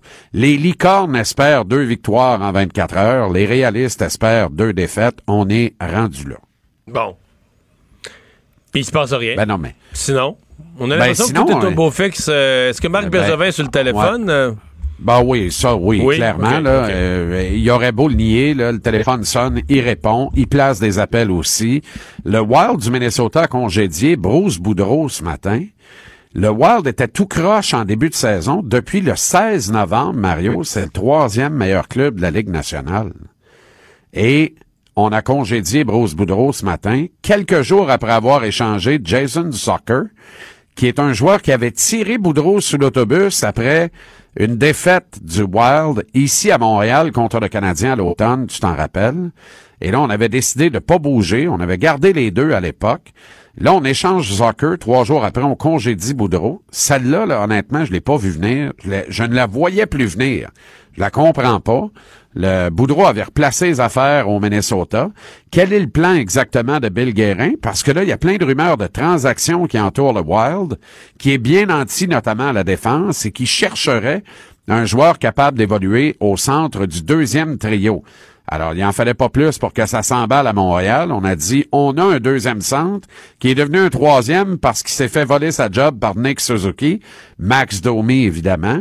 Et ça, c'est l'excuse parfaite de dire, ben, Suzuki l'a dépassé dans la hiérarchie. Dans les faits, Domi est pas bien ben endurable, il est pas le fun euh, et il ne produit pas cette année. Est-ce qu'on peut obtenir Matt Dumba ou Jonas Brodin? Dumba est un droitier mi-vingtaine, Brodin un gaucher mi-vingtaine. Brodin un peu plus stay un défenseur plus défensif. Dumba un bon upside offensif, bouge bien la rondelle. Moi j'aime beaucoup Dumba. Honnêtement, si t'es capable d'obtenir Dumba pour euh, Max Domi, go tout de suite, tout de suite, tout de suite, tout de suite. Quitte à passer un, un autre défenseur dans cette transaction-là. Là, je le sais pas. Là. Tu sais, Christian Fallen, peut-être, ou quelque chose comme, là, que t'envoies au Minnesota avec Domi, puis tu sors Matt Dumba de là. Et là, on a Dumba à Montréal. Tu combles la perte de Weber, mais tu la combles sur le principe également de probablement échanger Jeff Petrie, qui aura jamais plus une aussi bonne valeur qu'il ne l'a d'ici le 24 février prochain, Mario. Alors, il y a quelque chose là d'intéressant, là. Mhm. Ouais. Mais euh, je- reviens aux deux matchs. euh, c'est-à-dire, Ce que j'entends, c'est que faudrait pas, euh, faudrait pas faire un infarctus si les Canadiens euh, perdent les deux. Là. Deux matchs en deux soirs, c'est déjà Ben pas non, facile. non, Là, ce parce soir, que ce soir est-ce qu'on repose Price? Non, je pense pas. Je pense pas. Tu penses qu'il va jouer les deux ou tu penses qu'on Ben, le Je pense repose qu'il joue, il joue dans le net les deux matchs. Ah ouais? Et là, l'affaire, là, ben oui, parce que tant qu'il y a de la vie, il y a de l'espoir. Quel message t'envoies si tu fais pas goaler Price? Pire, si tu fais goaler Lindgren. Parce que pas faire goaler Price, c'est une chose. Faire goaler Lindgren, ça, c'est un crime. tu comprends? C'est pratiquement criminel, ça, là, là. Tu- peux plus faire goaler Charlie Lindgren. Il est pas à niveau. Pas d'affaire dans ce leg-là. La vraie vérité, c'est ça. C'est plate, c'est cru, mais c'est ça. Alors, puis je me demande C'était pas un vraiment problème. qu'est-ce Ouais. qu'il fait là? C'était pas un problème, ça, de la saison passée, de ne pas avoir un bon deuxième derrière Carey Price? Ben, c'est un problème depuis qu'Yaroslav Alak est parti. Mais Ça là, te donne euh, une idée? Mais c'est-à-dire que, le- mettons, euh, si c'est un problème là, quand on a fermé la saison en avril dernier, on l'a comme pas réglé. C'est comme pire cette On année. l'a que pas ça- réglé. On a signé Kate Kincaid à 1 750 000, Mario. Tout le monde dans la Ligue nationale a eu mal au ventre, celle-là, à force de rire. Tout le monde, je te le dis. Il n'y a pas personne qui a dit quelque part, Hum, attention, c'est un bon move à bon prix. Tout le monde a dit, mais quel drôle de move et quel prix hasardeux. Il a, Tout il le a gardé quoi? Deux, trois matchs, trois, quatre matchs? Ouais, pas bien ben, puis il a pas fait la job, puis là il est à Laval, puis il fait à baboune, puis il empêche Joël Bouchard de, de mettre résolument le Rocket sur les rails. Ça c'est l'autre affaire inquiétante. là. Laval c'est 2 5 et 3 dans les 10 derniers matchs. Faut que tu places ça comme du monde tout de suite. Tu dois entrer en série, puis tu dois faire un bout en série à Laval. Le buzz là, faut qu'on en pogne un à Laval avec tous nos jeunes joueurs, Suzuki y inclus. Et pour ça, faut que tu tasses Kincaid de la circulation. C'est une nuisance dans le vestiaire, mal le parce qu'on dirait que personne veut le dire. C'est une nuisance. Il n'a pas la bonne attitude, 500 écart. Vous, dehors, tasse-moi ça de là, donne le filet à Michael McNevin et Caden Primo, puis pas dans cet ordre-là. Fais de Primo ton numéro un, McNevin son adjoint, puis dire, ma vie, vous crevez avec ça, puis ça va être ça. Il est temps qu'on arrête de jouer avec les nerfs de Primo. Il a joué un match en Ligue nationale, il a été le joueur du match, première étoile, il a ramassé des applaudissements sans bon sens. Deux jours après, y partait avec sa brosse vers Laval, on l'a pas. Puis il n'y a même pas le filet avec régularité en bas. Après, on s'étonne qu'il en donne cinq un soir. Voyons. C'est clair qu'on a affecté la confiance de ce kid-là. Il faut vraiment travailler positivement avec ce garçon-là. Il appartient à l'avenir de cette équipe. Puis il va probablement être l'adjoint de Price l'an prochain. Puis il va être le meilleur adjoint pour Price depuis Yaroslav Alak. Fait qu'il faut qu'on travaille comme du monde avec ce gars-là. Pour le reste, là, c'est un café à mettre, ne serait-ce qu'un fret de l'eau de vaisselle, en clair. Les deux adversaires du Canadien dans ce 2 en 2 pourraient très bien s'affronter en finale de la Coupe Stanley. Soyez pas surpris, personne. Évidemment, les Stars de Dallas, c'est un, choix très bold de ma part. Là, c'est là, c'est une longue shot à travers la table, même pas de billard, on est rendu au snooker. Mais les Penguins de Pittsburgh, c'est d'un réalisme décapant. Eux, là, ils sont en mission depuis le jour 1 de la saison. Et il n'y a rien qui va les Tam- Il me arrêter. semble que Tampa Bay euh, ils sont en feu. Puis l'année Tampa Bay passée, est en feu. l'année passée, ils se sont fait sortir des séries d'une façon Oui. honteuse, puis ils le feront pas deux Oui. fois de suite. Se faire sortir si Ils le vite. feront non? pas deux fois de suite, mais euh, sur un 4 de 7, je prends Crosby et Gino avant euh, Stamkos et Kucherov. Hey, 17h, j'essaie TVA Sport. Bon Oh, week-end. puis ça va brasser, tabarouette, ça va brasser, Hey, on va avoir ça- du plaisir comme d'habitude. Brassez pas, là, c'est la Saint-Valentin. Aimez-vous? Non, non, mais brasser positivement. On rigole, on rigole et on n'est pas cultivateur, hein, tout le monde sait ça. Salut. Le retour de Mario Dumont, l'analyste politique le plus connu au Québec. Cube Radio. Autrement dit. Alors Vincent, on parle encore de ces voies ferrées bloquées, manifestations donc d'Autochtones. Euh, il y a le, grand chef de l'Assemblée des Premières Nations, Ghislain Picard, qui était à l'Assemblée nationale aujourd'hui pour autre chose, mais a commenté ça. Oui, et euh, commande de façon assez claire, comme quoi, euh, si on en arrive à une intervention policière, ça pourrait dégénérer, rappelant même la crise d'Oka, disant que les, les manifestants autochtones avaient constamment à faire un rappel à l'ordre au gouvernement fédéral de ses à l'égard des Premières Nations, et que c'était ironique parce que présentement, Justin Trudeau est en campagne internationale pour avoir un siège, euh, on sait, euh, au Conseil de sécurité des Nations Unies, alors qu'il ne, s'occupe pas de la sécurité des milliers de femmes autochtones. Alors, ça a été son point. Et concernant ben, le dérapage possible et le rappel à la crise d'Oka, je vous fais entendre un extrait de Ghislain Picard. Cette année, en 2020, c'est euh, 30 ans depuis la crise d'Oka. Euh, on, sait comment euh, on peut euh, également euh, faciliter, encourager l'escalade. Et dans ce cas-ci, si euh, il y a une intervention forcée, euh, qui est d'ailleurs pas euh, euh, encouragée par le premier ministre du Québec, euh, c'est très possible que ça puisse dégénérer euh, parce que aujourd'hui la mobilisation est telle que euh, il y a euh, des, gestes qui sont posés un peu partout à travers le pays. Euh, je doute qu'il y ait un recul à ce stade-ci. Bon, alors... euh, Je, je- je dois dire que j'ai- j'aimais mieux les propos de euh, Conrad Sioui, je trouvais, amenait, euh, qui est le grand chef de la nation Huron- Huron-Wendat, amenait quand même une, une autre perspective, c'est-à-dire que on veut entendre des gens des Premières Nations nous parler de la réalité là, du conseil de bande, euh, des, des chefs héréditaires. Je pense qu'il y a beaucoup de gens au Québec, au Canada, qui sont complètement perdus. euh, Et de ce que je comprends, c'est loin de faire l'unanimité chez les Autochtones, le système de chef héréditaire. là. Loin. C'est ça. Loin. Mais plus que ça, du point de vue canadien, puis là, je comprends qu'on est le méchant colonisateur, mais attends un peu, là.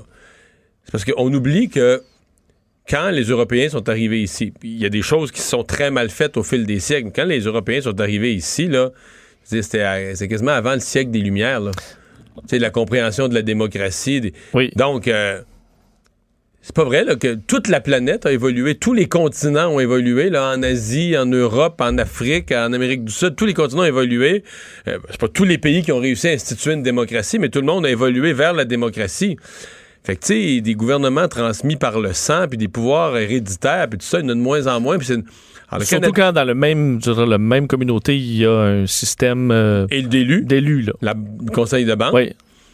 Fait que là, en vertu de quoi? Puis là, si tu dis les deux, comme gouvernement du Canada, si tu dis, nous, on respecte les deux, on va travailler avec les deux. OK. Euh, ça va être le fun, réaliser des projets. Ça veut dire que là, si t'es pour faire une entente, mettons, un arrangement financier, il faut que tu fasses des chèques à deux groupes différents. Là. Le conseil de bande, qui en théorie représente tous les citoyens, mais un autre qui représente certains citoyens plus. Fait qu'il y a des citoyens qui sont représentés une fois, puis d'autres citoyens qui sont représentés deux fois. Oui, le jour où il y a une décision aussi de, de ces chefs héréditaires qui va pas dans le sens, disons, de, la- de leur population parce qu'eux, ils ont le pouvoir en raison de leur hérédité, ben, est-ce que tu leur donnes pareil, juste parce que tu leur donnes un pouvoir? Même ben, sont très c'est au- minoritaires. Ouais, puis que c'est au détriment euh, et que leur population n'est pas d'accord. Parce que leur population souffre financièrement, mais eux, ils s'entêtent, là. Oui. Non, non, je sais. C'est- un méchant, méchant problème. Enfin, bon, mais effectivement, euh, le, le- Justin Picard qui avertit des dangers euh, d'une euh, situation qui dégénère. Euh, Parle-moi d'Anne-France Goldwater, euh, qui est venue à la défense d'un chien, pas le même, là. Un, non, un autre. nouveau dossier. Effectivement, un dossier qui. ben, on sait qu'Anne-France Goldwater, l'avocate montréalaise, est très sensible à la cause des, des, des- des chiens à Montréal. Et là, il y a un autre dossier. D'ailleurs, elle a réussi à suspendre l'euthanasie euh, d'un chien, dans ce cas-là, qui euh, rebondissait au palais de ju- justice de Montréal aujourd'hui, euh, en un accord donc, qui intervient pour euh, suspendre temporairement l'ordonnance d'euthanasie d'un chien, un croisement entre un malamute et un boxeur, là, Calessi. C'est un chien, enfin une chienne de trois ans et demi qui avait été évalué par la ville de Montréal comme étant à risque. En fait, il faut rappeler que ce chien-là n'a pas mordu personne. En fait, ça vient d'une plainte, plainte anonyme. Le propriétaire soupçonne que ce soit les voisins euh, qui ont amené deux agents de prévention à se présenter chez la dame, à faire évaluer la dangerosité de la chienne. Et lors du déroulement de cet examen, euh, il y aurait eu deux incidents. Le chien se serait mis à grogner après avoir senti la main d'une évaluatrice et ensuite aurait jappé et grogné en bondissant vers une femme au moment où on lui plaçait une muselière. Mais il n'y a pas eu de morsure, il n'y a pas eu d'événement euh, du genre. Et on a évalué donc le, à 8 sur 10, là, c'est le principe de- d'évaluation des chiens, euh, la dangerosité du chien. On ordonne ainsi l'euthanasie du chien. Alors, la famille, eux, veut se battre contre cette euthanasie en disant, ben, notre chien a mordu personne, il n'a jamais attaqué personne, on l'évalue parce qu'il grognait, alors c'est pas suffisant. Maître Goldwater a pris ce dossier-là euh, de front, d'ailleurs, avec d'autres avocats de son cabinet. Alors, on réussit à suspendre euh, cette ordonnance alors que les avocats vont débattre de l'affaire et essayer de s'entendre. Alors, on réussit à bon, attendre euh, la suite des choses sans que le chien soit euthanasié, mais c'est un dossier qui est... euh, C'est certainement plus débattable si le chien n'a jamais mordu. En même temps, je- ce qu'on n'a pas, nous autres, dans la discussion comme ça, c'est la façon dont le chien est gardé, là. On que... que la- Avec le croisement que tu me décris, il doit pas être petit, là. Non. Il doit pas être rassurant non plus euh, s'il est fâché. là. Et on dit que le propriétaire avait n'était pas assidu dans ses rencontres vétérinaires qu'elle devait faire. Alors, est-ce qu'on a un propriétaire négligent ou pas? Bon, là, c'est ça, tu amènes de l'eau au moulin, d'autres, d'autres arguments, d'autres questionnements. Mais c'est sûr que s'il y a des plaintes, mettons, ton voisin n'aime pas ton chien qui jappe, tu fais. euh, dès que ton chien grogne, parce que euh, il y a des chiens qui grognent aussi sans que ce soit nécessairement des chiens violents, là, et qu'on se met à euthanasier. euh, enfin, alors, il y, a une- il y a une cause là. Ce sera peut-être intéressant au moins qu'on qu'on le tranche et ça pourrait aider pour la suite des choses la Ville de Montréal. À différents endroits, entre autres en Floride, on a souligné tristement aujourd'hui les deux ans de la fusillade de Parkland. On les compte plus, les fusillades aux États-Unis, mais celle-là, dans une école euh, secondaire, euh, disons, avait marqué particulièrement. là. Il, y avait, il avait déclenché d'ailleurs un mouvement où, on, même à un certain moment, on a pensé qu'il y aurait un resserrement du contrôle des armes à feu. Oui, un mouvement à la grandeur des États-Unis qui avait été très important. Vous vous souvenez de ces immenses manifestations euh, de jeunes et ce groupe de jeunes de Parkland qui avait vraiment pris le micro et le, porte-voix pour se faire euh, porteur de cette, cause contre, en fait, pour la, lutte aux armes à feu aux États-Unis. Bien, ça fait deux ans, euh, jour pour jour, qu'un étudiant, un ancien élève de l'école Marjorie Stoneham, euh, Stoneman Douglas en Floride ouvrait le feu, faisant 17 morts. On se souvient, ce matin 17 à 10h17, plusieurs écoles à travers le pays ont observé une minute de silence pour rendre hommage aux, aux 14 étudiants, trois membres du personnel qui avaient été abattus par le tireur le 14 février 2018. Alors évidemment, une journée assez euh, difficile. On se souvient que cette tragédie était une des pires en milieu scolaire de l'histoire des États-Unis, mais avait été encore plus marquante en raison de cette prise de position des étudiants qui avait fait euh, le tour des États-Unis et qui avait déclenché des manifestations monstres, mais qui finalement n'avaient pas changé vraiment euh, les, les lois aux États-Unis. Alors, c'était deux ans jour pour jour aujourd'hui. Merci, Vincent. Le buzz de Vincent Dessureau. Alors, il y avait un questionnement, euh, parce que, bon, euh, disons-le, Michael Bloomberg, est-ce qu'il faut l'appeler Mini Mike, là, Euh, tel, qu'imposé par le président Trump? Non. Je pense qu'on peut encore l'appeler par son nom OK. et non par son sobriquet. Bon, Michael Bloomberg, donc, qui, euh, sur Instagram, sur Facebook, sur les réseaux sociaux, euh, paye des gens, paye des influenceurs, paye de la publicité et paye euh, des memes. En français, Ouais. est-ce qu'on peut dire des... A qui disent des mémés ou des mèmes? Ouais, de- des memes. Des mémés, là, je veux dire des memes quand des même. memes, OK.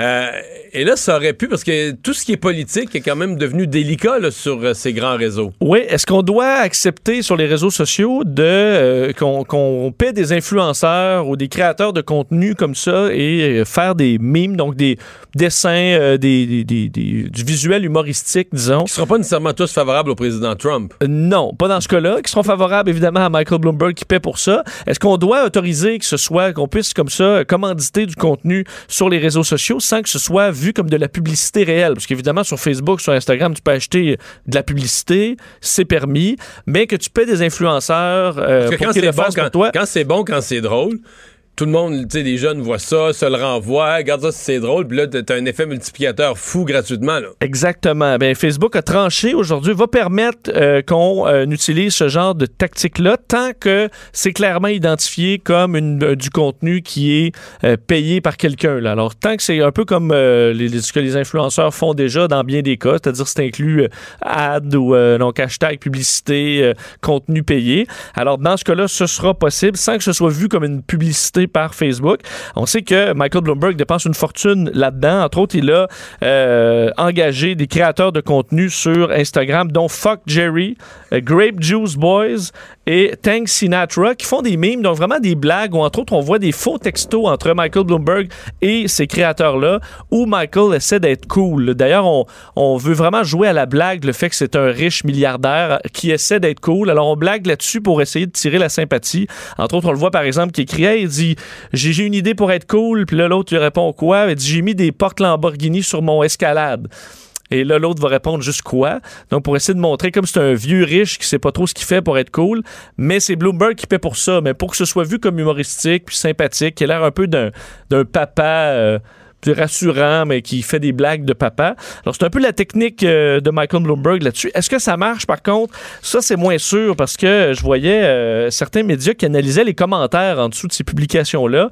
Entre autres, à peu près 1000 commentaires là, en dessous de ce que je vous ai décrit à peu près.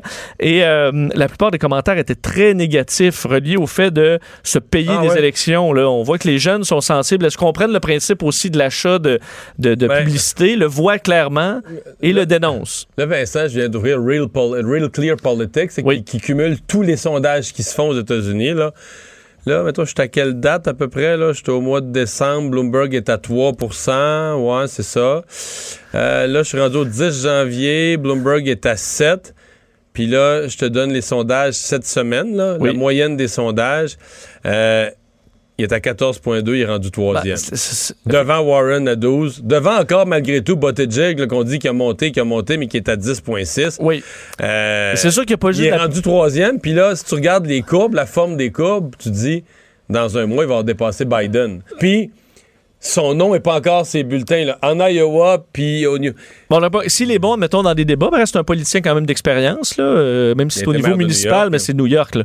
Euh, s'il est bon, en, ben, ça va monter. Là. Je jumelle la campagne. Il dépense à peu près un million de dollars par jour. OK, c'est ça, c'est un million par jour? Un million de dollars par jour sur des, de la publicité Facebook. Là. Ça, ça inclut pas la vraie publicité. Parce qu'il Non, radio, exact. télé, il est là au coton Qu'est-ce qui fonctionne le mieux? Par contre, c'est ça que je te disais que les commentaires étaient négatifs, ça veut pas dire effectivement que ça n'influence pas d'autres ou que c'est le reste de la pub qui est efficace. Mais euh, une, écoute, on a rarement vu une attaque comme ça en termes de, en termes publicitaires d'un politicien. C'est vraiment du jamais vu. Mais j'ai vu un million de dollars par jour sur, euh, sur De sa Facebook. poche. De sa poche. À date, il n'y a pas de donateurs. Est-ce qu'il y a des donateurs? Ben, il pas. doit pas les refuser si ça appelle, là, mais euh, c'est, c'est, c'est, c'est lui qui paye. C'est de sa poche, oui. Euh, dormir avec l'odeur de son partenaire. Oui. Qu'est-ce, que c'est que c'est une histoire de Saint-Valentin, ça, là? Oui, évidemment, on parle un peu de Saint-Valentin, de Saint-Valentin et de couple parce que, selon toi, admettons que Marie-Claude n'est pas là. là. Hmm. Est-ce que tu dors mieux si tu as un de ces chandails qu'elle, a, qu'elle a mis, là? Je sais pas. Ben. Là, mettons Pendant sur ton oreiller, là, puis là, tu vas être. Tu vas faire comment? Ben, je comme si pas ça, elle était là, non? Non. Bon. Eh bien, tu te trompes. Ah oui?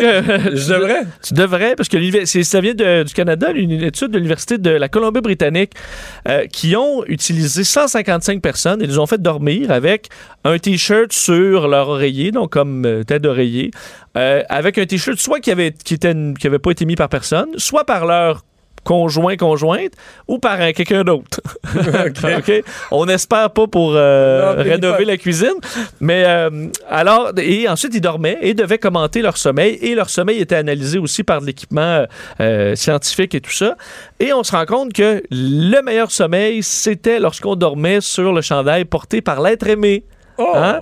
Euh, par contre, c'était de l'ordre de 2 Fait que c'est pas radicalement. Écoute, là, c'est peu, mais on dit que c'est à peu près l'effet de, euh, de la mélatonine, qui est quand même assez populaire là, alors pour aider à dormir. Euh, et euh, alors, ça fonctionne. Là, on mettons, on dit- parle pas d'un t-shirt qui a servi, mettons, pour s'entraîner, là. C'est ça. Je pense que c'est davantage, mettons, euh, porter quelques heures là, au bureau pour ceux qui travaillent pas Trop physiquement. physiquement. Trop physiquement. Euh, parce que semble que pour les, les- les partenaires à long terme, dormir avec le partenaire, déjà, ça démontre, à part s'il ronfle, s'il gigote, c'est supposé être un- amener un meilleur sommeil. Alors, l'odeur seulement rappellerait ça au cerveau, rappelant un sens de sécurité, de calme et de relaxation qui amène à un meilleur sommeil. Mais, Ah, je suis prêt à croire ça. mais 2 c'est pas... euh, c'est ça, ça, ça, ça va pas sauver votre nuit. Là. Bon. Et finalement, euh, ça, c'est pas une histoire de Saint-Valentin. Par exemple, vivre en couple en présence d'un différent politique. Oui, parce que euh, je termine là-dessus. Admettons que toi, là, Marie, je reviens toujours sur Marie-Claude, pendant que tu étais à la DQL, c'était une fervente là, Mais là, ça, c'est un peu fort, là. libérale. Non, oui, je comprends, c'était chef de quand parti. Quand t'es toi-même chef de parti, puis candidat, puis tout ça, mais je veux dire, il y a plein de couples, je pense, qui votent pas de la même manière, mais qui sont pas, je veux dire... Bon, ben mettons, aux États-Unis, Mais Une- Trump, c'est drôle que tu dis ça, Oui. parce que j'allais te dire ça. J'allais te dire, après ça, il y a des sujets qui sont particulièrement polarisants, là. Puis j'oserais dire que Trump en est un. bon, c'est ça, mettons, le très Bernie et très Trump. Dans la même maison. Dans la même maison. C'est rough. Ça peut être un peu difficile.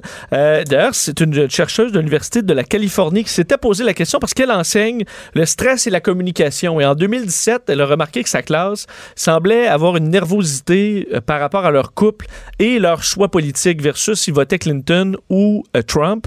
Et elle a décidé d'en faire un- une étude alors auprès de 1000 couples mariés ou conjoints de fait qui votaient, en fait, 65% votaient du même sens, 42 Hillary, 32% Trump et euh, le reste pour des candidats des, des- de, de- tiers partis. Et euh, on remarqué dans les 65 qui votent de leur côté, la politique, c'est pas un problème, pas une source de stress. Dans ceux qui votent opposés, c'était une autre affaire, par contre. Source de stress euh, et de, euh, bon, De tension de- de dans le dans le couple. Sauf si on faisait, c'est ce qu'elle a nommé, l'entretien relationnel. OK? Donc, relationship maintenance. OK? Et ça, c'est la clé. Si vous êtes, euh, il y en a un qui est fédéraliste au bout et l'autre souverainiste au bout, un Nantel, puis l'autre euh, est euh, ben, le futur chef du, des libéraux. Alexandre Cusson. Alexandre Cusson. ben, votre truc, là, et je vous le dis en cette période de Saint-Valentin, l'entretien relationnel, c'est-à-dire ouais? complimenter le partenaire en période hors élection, là, vous avez quatre ans, là.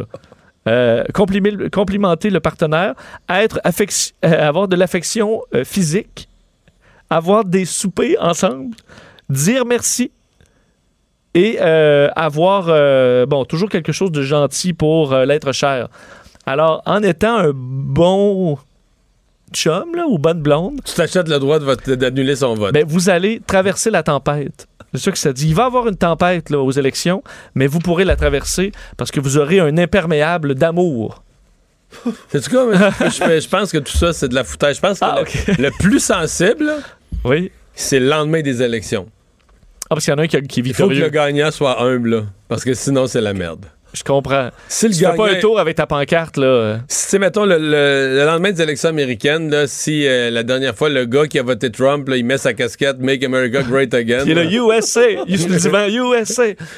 Je pense que là, il finit avec sa casquette à mauvaise place, puis euh, c'est c'est son linge sur le Ouais, mais ça arrive un matin, mais Son après. linge sur la galerie. Mais ça arrive après quatre ans de, hein, de team building en couple. Mais vous allez peut-être pouvoir passer à travers ça. Vincent l'aura dit. Eh oui. Travaillez là-dessus ce soir. Les têtes enflées. Voici Master Bugarici. Et bonjour, Master. Salut Maurice, salut Vincent. En feu comme chaque vendredi. Ah, ah, complètement. Complètement. Par plus, j'ai pas oublié le vin, puis euh, Richard m'a texté qu'il avait pas oublié lui aussi. Fait qu'on manquera pas de vin en Trop plus de ce vin, soir. Ouais, mais ça ferait que vous parliez de di- différence des coupes avec les élections, mais je pense qu'il y a pire que ça, moi. Ah oui? Ouais, moi j'avais des amis plus jeunes que la famille était divisée en deux. Ils étaient moitié canadiens, moitié nordiques. Mais chez nous. Oh, ouais, ça, ça, fait de- a déjà- non, ça a déjà fini. Il y a déjà eu du sang. Ah oui. Ça a déjà fini. Ah ouais, ouais, il y a eu des batailles dans cette famille-là à cause de C'était ça. ça chez vous, Mario? Ah oui? Pour vrai? juste moi qui prenais les Nordiques dans la maison. Ben, Est-ce oui? que t'étais. Est-ce que, est-ce que Il n'y le a jamais but- eu de sang. Le but d'un côté, il était-tu bon? C'est- C'est une drôle de question parce que t'appelles ça un but. OK. Mais là, sinon, t'appellerais ça, je sais pas moi, le tir dans l'un côté. Oh, Est-ce qu'il était un but? Oh, oh, Est-ce que le tir dans oh, l'un côté est un c'est but? Carrie Fraser qui a arbitré, mais Carrie Fraser a avoué que, que le but était bon. Ouais, Oui, oui, il l'a bon, dit, il l'a dit souvent. T'as bien tourné de ça. son toupet. Les Nordiques ont été privés d'une Coupe Stanley Ouais. par la Ligue. J'ai envie de te dire que t'as raison, même si j'étais Canadien. Bon, OK. On est vendredi, on va faire ça bien relax, puis c'est notre petite compétition. Oui. J'ai mis ça facile parce qu'à date, on a, on a Non, on a bien vu qu'en Ah, qu'en deux semaines que Vincent n'était pas de calibre. Non, en fait. non, ouais, clairement. C'est pas, vrai, ça. J'ai failli gagner maintenant, mais... Mais Surtout sur le football, que t'as failli gagner. Je sais.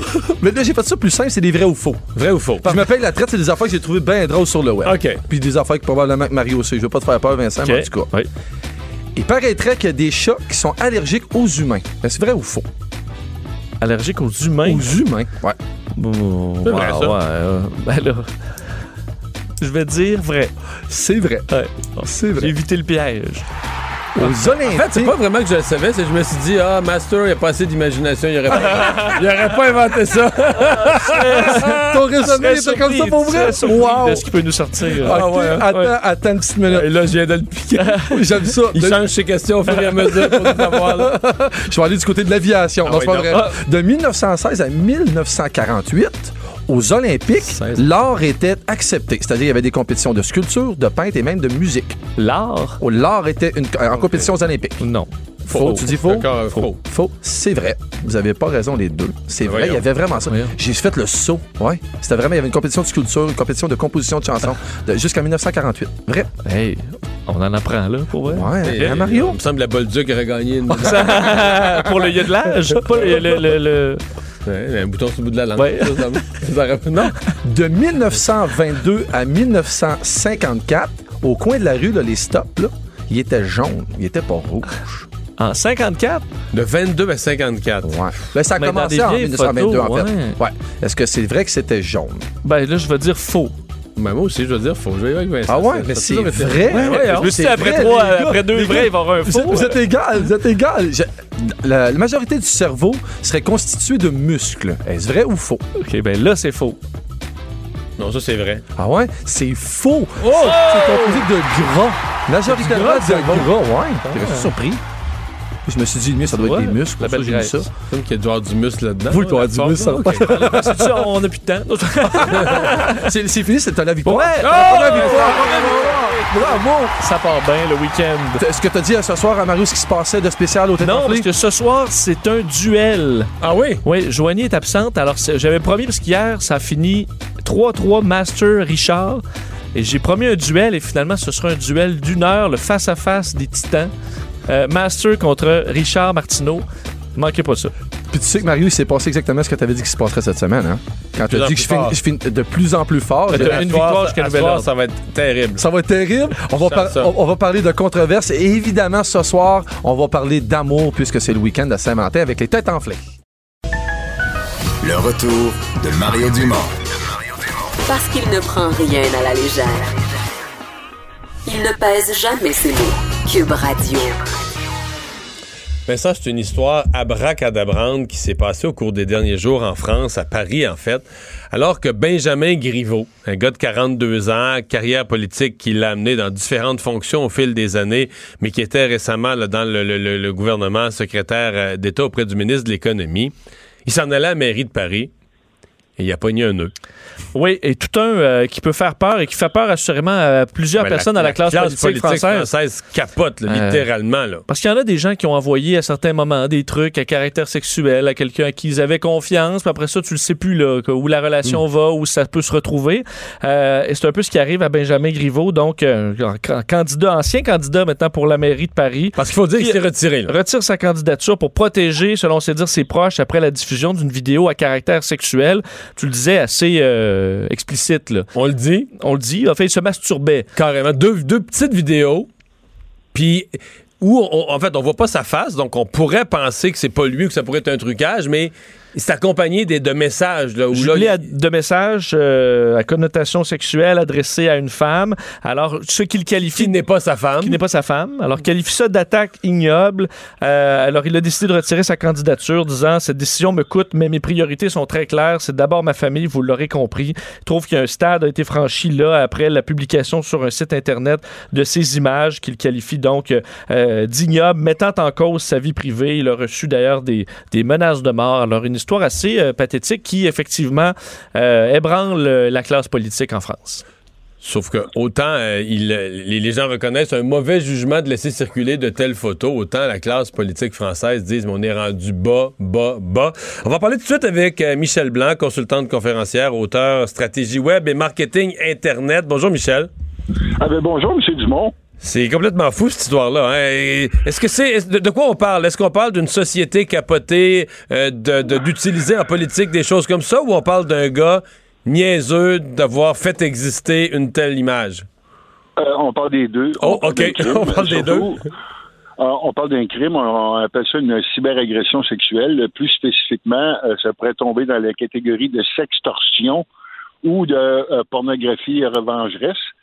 Euh, écoutez, euh, la, la personne en question euh, n'a pas agressé personne. La personne en question a partagé des, des photos à caractère pornographique, en principe dans l'intimité. Quand ça devient public, euh, c'est un crime euh, punissable par la loi et au Canada et en France. C'est ce que dit la loi Euh, française, effectivement, que c'est un crime. Donc ça, il n'y a, pas de- y a pas de nuance là-dessus, c'est un crime. Là. Tout à fait. Puis, tu sais, il faut comprendre que c'est extrêmement difficile à vivre. Moi, j'ai des clients qui ont vécu ça, qui avaient des positions euh, parce que bon, j'ai développé une certaine expertise en cybercriminalité. Euh, puis il y avait des positions euh, quand même euh, assez euh, assez euh, importantes dans la société. Puis euh, quand des, euh, ça commence à circuler aux collègues, puis etc., puis il est content de faire de l'extorsion avec euh, ces contenus-là, c'est absolument dégueulasse et, et ça a un impact euh, majeur euh, sur la vie psychologique des personnes. Euh, parce que vous savez, une agression dans la vie, euh, bon, tu te fais agresser, mais quand tu arrives chez vous, tu fermes la porte, euh, c'est, c'est- c'est- en principe, ça termine. Mais quand c'est une cyberagression, euh, cette agression-là, c'est 24 heures par jour, puis ça te suit partout. Là. Alors, t'as beau fermer la porte, euh, ça circule. Et, Mm. et- et ce qui euh, augmente la, la gravité de ça, c'est que quand ça circule sur les médias sociaux, ça peut toujours être plus ou moins contrôlé. Mais une fois que c'est repris par des médias de masse, là, il y a un effet d'amplification absolument sans précédent et il y, a, il y a peu de manières de, de, de, de se, euh, de se protéger de ça, si ce n'est que de faire une plainte au criminel. Ouais. Là, euh, juste fermer la parenthèse du criminel. Parce que dans ce cas-ci, il y a une, conjointe, une ex-conjointe, je devrais dire. C'est elle qui était en possession de la vidéo initiale. Et là, il y a une espèce de, je sais pas, de bouffon russe qui vient en France, qui, qui lui s'est amusé à faire la propagation. Est-ce que les deux ont commis le crime? Est-ce que l'un des deux a commis le crime? Les deux, les deux, parce que euh, les deux, évidemment, n'avaient pas la permission de la personne euh, impliquée dans les vidéos pour partager ces vidéos-là. Euh, puis en plus de ça, bien évidemment, il pourrait y avoir et des poursuites aux criminels et des poursuites aux civils pour atteindre la réputation. Euh, mais ça, c'est une autre histoire. Ouais. Euh, ce, qui est, ce qui est un petit peu malheureux là-dedans, c'est qu'effectivement, euh, on a vu un dérapage depuis certaines années où on s'intéresse plus aux idées des politiciens, mais tout ce qu'on cherche, c'est le scandale. Et euh, évidemment, mais le scandale, ça fait vendre. Euh, le scandale, ça fait des clics. Le scandale, c'est payant. Euh, et c'est malheureux. euh, Puis le scandale, le scandale sexuel, ben, met tout ça au cube. là. Et voilà. Puis ce qui Ouais. est malheureux pour, pour ça, ben, c'est la démocratie. En principe, la démocratie, on veut pas savoir ce que tu dans tes culottes ou ce que tu as fait avec, on veut savoir ce que tu as dans la tête. Euh, puis euh, qu'est-ce que tu proposes pour la société? Euh, puis on s'entend que quand on commence à fouiller les poubelles, ben, qu'on fouille les poubelles de n'importe qui, on va trouver du caca. C'est à ce euh, que servent les poubelles. Alors, euh, c'est malheureux, c'est triste. euh, Oui, parce que là, on a, on a beau dire c'était crim- ouais, on a beau dire c'était criminel, il peut être poursuivi au civil, tout ça. À l'heure où on se parle aujourd'hui, il était un des favoris, sinon le favori pour la mairie de Paris, puis il est plus candidat. là. Sa carrière politique est morte. là. Oui, puis tu sais, il y, a- il y a quand même une différence entre euh, Winers qui a mis lui-même des contenus euh, euh, sur Twitter euh, et euh, cette personne-là euh, qui a été victime. Parce que c'est c'est- carrément une victime euh, d'une attaque euh, politique absolument Mhm. sournoise, dégueulasse, euh, de, de très, très bas étages. Est-ce que quand même, parce qu'on pense souvent aux jeunes lorsqu'on pense- parle du danger là, de ça, des jeunes insouciants, euh, peut-être pas encore informés sur les dangers du web, mais là, des adultes là, intelligents euh, qui, sont au courant, euh, est-ce qu'il y a encore quand même un rappel à faire sur euh, le fait que ces images-là, ça peut coller sur le téléphone de quelqu'un qui va être vendu après, ça peut être une, relation qui va se terminer de façon négative et puis y avoir effectivement de la vengeance. Encore des- des adultes sont encore assez imprudents pour faire ça? Tout à fait. Puis écoutez, moi j'ai quand même eu plusieurs cas euh, de personnages quand même assez importants dans la société là. Et euh, je vous dirais que la différence majeure qu'on peut euh, qu'on peut observer, c'est que les hommes sont victimes de sextorsion, alors que les femmes sont victimes de pornographie vengeresse. Les statistiques sont assez claires là-dessus. C'est généralement les femmes qui sont victimes de pornographie vengeresse et les hommes qui sont victimes de sextorsion. Et ce qui est malheureux, c'est que souvent, ben, les hommes, évidemment, tu sais, bon, il y, a- une personne euh, extrêmement séduisante euh, qui te contacte par Internet, euh, puis là, ben, toi, à un moment donné, euh, tu baisses les culottes et puis euh, tu fais une connerie, puis euh, ben, cette connerie-là est partagée par la suite, puis on fait du chantage. Euh, la, chair est faible et euh, des fois l'esprit, euh, lui aussi. Ouais. Alors, euh, c'est- malheureux, mais euh, bon, moi j'ai vu plusieurs cas. Et pour les et pour les filles, ben évidemment, c'est un peu la même chose, le même procédé. Elle veut séduire son chum, elle envoie des photos euh, euh, d'elle en sous-vêtements, s'aguichant, puis après ça, ben euh, le chum et puis son chum, puis euh, Il y a encore les photos. ben. Ouais, ouais, puis il partage ça à ses chums à lui, puis ses chums à lui peuvent partager ça à d'autres, puis à un moment donné, ça fait le tour, là, tu sais. Euh, c'est extrêmement, euh, tu sais, je veux dire, c'est- c'est extrêmement euh, facile de faire une copie d'écran. Euh, puis, vous savez, euh, aux États-Unis, ce qui est malheureux, c'est qu'il y a des adolescents qui font ça, et aux États-Unis, ils sont passibles de poursuites pour pédopornographie alors qu'ils sont eux-mêmes des jeunes, fait que c'est- vraiment des dérapages qui sont extrêmement troublants et qui suivent une vie. Puis vous savez, ce qui est encore plus malheureux là-dedans, c'est qu'une fois que ça a été médiatisé, là, il y a ce qu'on appelle l'effet Streisand. Euh, Ouais. L'effet Streisand, c'est euh, Mme Barbara Streisand euh, qui avait poursuivi un média qui avait publié une photo de sa maison parce qu'elle voulait que la photo euh, de sa maison reste privée pour sa vie privée. Mais comme ça a fait, euh, allé en cours, ben, la, la- la photo a été démultipliée. Ah ben oui, parce qu'une fois que c'est devant le tribunal, ça devient un, un fait public, puis tout ça, donc là, on peut le publier à l'infini. Et voilà. Alors, Ah. tu sais, c'est- c'est comme un, un paradoxe, un catch-22 qu'on dit en anglais. Euh, comment tu gères ça? C'est vraiment pas évident. Si tu en parles, ça multiplie. Puis si tu te tais, ben, ça continue. Alors, euh, t'es- dans tous les cas, tu es coincé. Là. Ça va devant les tribunaux, ça devient plus public, plus public que jamais. Merci beaucoup, Michel Blanc. C'est un grand plaisir. Au revoir. Alors, les Français, les Parisiens qui sont sous le choc, on va aller à la pause. Euh, Normand Lester nous fait au retour son bilan de l'actualité internationale de la semaine.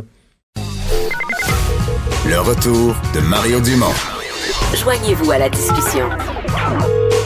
Appelez ou textez 187 Cube Radio. 1877 827 2346. Revue de la semaine à l'international, Normand Lester est là. Bonjour Normand. Bonjour. Évidemment, euh, Monsieur Trump qui a eu euh, dans sa... tout allait bien, mais il y a eu une complication dans sa semaine, c'est son euh, son secrétaire à la justice qui a fait une montée de lait. Ben, écoutez, ce qui se passe aux États-Unis, ben, depuis deux ans, des- trois ans déjà, mais c'est tout à fait extraordinaire.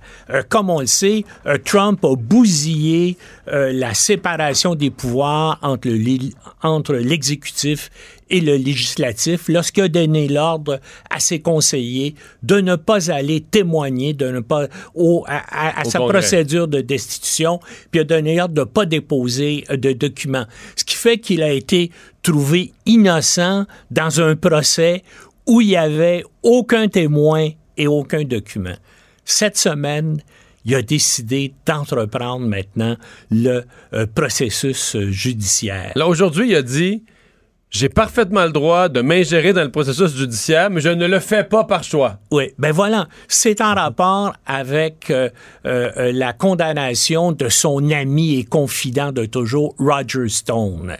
Euh, lui a été, encore une fois, trouvé coupable d'avoir menti sous serment au Congrès au sujet des liens de euh, la campagne Trump avec la Russie. Et là, les procureurs du gouvernement ont demandé une peine de 7 à 9 ans de prison contre lui. Coup de théâtre, le matin suivant, Trump dit c'est complètement exagéré. Autre surprise parallèle le matin, son euh, euh, euh, procureur général William Barr décide oui, c'est vraiment trop euh, une condamnation trop grande, je recommande une, une, une, une peine beaucoup plus faible. Là, bien sûr, il y a un tollé. Les quatre procureurs du gouvernement au dossier remettent leur démission immédiatement de façon spectaculaire. protestation. Comme protestation. Puis là, ben, il y a Barr qui a bien sûr de l'air fou là-dedans, comme euh, s'il obéissait directement aux ordres du président. Alors lui fait une déclaration en disant les tweets de Donald Trump rendent impossible pour moi d'accomplir mes fonctions normales. Alors là, il accepte d'aller la semaine prochaine s'expliquer devant le Congrès. Mais là, cet après-midi, nouveau coup de théâtre dans le dossier. Le New York Times révèle que ce même William Barr a nommé un procureur spécial pour revoir toute la cause de Michael Flynn, le conseiller à la sécurité nationale de Trump, qui a été trouvé coupable aussi d'avoir menti sous serment à cause de ses liens avec l'ambassadeur russe à Washington. Alors écoutez, qu'est-ce qui arrive avec tout Mais pourquoi revoir le dossier pour être plus Oui, sévère? non, pour- non, non, non, pour, pour- pour essayer de l'atténuer. De l'atténuer. De Oui, l'atténuer. Puis donc, si Mais à quel jeu joue William Barr? Qu'est-ce- à quel jeu joue William Barr? Qu'est-ce qu'il fait? C'est, l'homme de Trump, hein? C'est l'exécutant des bases. Mais de pourquoi Trump. avoir dit que les Oui, tweets, ben, les tweets de Trump rendent sa job impossible? Mais tout autour de Trump est complètement incohérent et tout ça. Puis là, je, je, je vous rappelle que jusqu'à maintenant, il y a six proches conseillers politiques de Trump qui ont été trouvés euh, coupables, qui ont été condamnés ou qui sont en attente de procès. Et beaucoup d'analystes à Washington pensent que quoi qu'il arrive, quelle que soit leur condamnation, Trump va les gracier Après l'élection. après l'élection. Après l'élection, oui, c'est ça, c'est ça. Hey, Parlons-en de l'élection. Est-ce que la montée de Michael Bloomberg, est-ce que c'est sérieux? On en a parlé plus tôt dans l'émission. Vincent nous décrivait tous ses moyens publicitaires, puis moi, je donnais les sondages. Puis Bloomberg est parti avant les fêtes, il était à 3% Euh, Quelque part en janvier, je le, je le trouvais à 7% Là, il est rendu à 14 il est rendu en Ah ouais, troisième, ouais, ouais. en troisième position. Puis là, il va dépasser Biden d'ici un mois. Écoutez, d'abord, comme vous savez, c'est un des hommes les plus riches du monde. Sa fortune est évaluée entre 50 et 60 milliards de dollars. Et semble-t-il, il est prêt à mettre un milliard de dollars sur sa campagne électorale. Déjà, ce qu'il a euh, investi en par dizaines de publicité, millions, c'est autour de 150 millions de dollars qu'il a mis pour des euh, spots publicitaires De à la toutes les formes, télévision, là, les la réseaux sociaux, toutes la les télé, formes et tout ça. Et là, vraiment, lui a pas, part- a pas, a pas participé jusqu'à maintenant à la campagne électorale. Il va enclencher ça là, dans les prochaines semaines. Parce que lui, dit l'Iowa, le New Hampshire, des petits C'est États. pas important. Je Il laisse passer. faire. Mais là, il met le paquet pour le reste. Donc, probablement qu'il y a des bonnes chances là, d'être... le- De, premièrement, il va écarter Joe Biden. Je pense que Joe Biden, c'est fini. Je pense pas qu'il va aller euh, tellement plus loin. Le gars à surveiller, Bloomberg, Bloomberg, c'est c'est le gars qui monte parce que, premièrement, il y a une réputation d'un gars extrêmement compétent.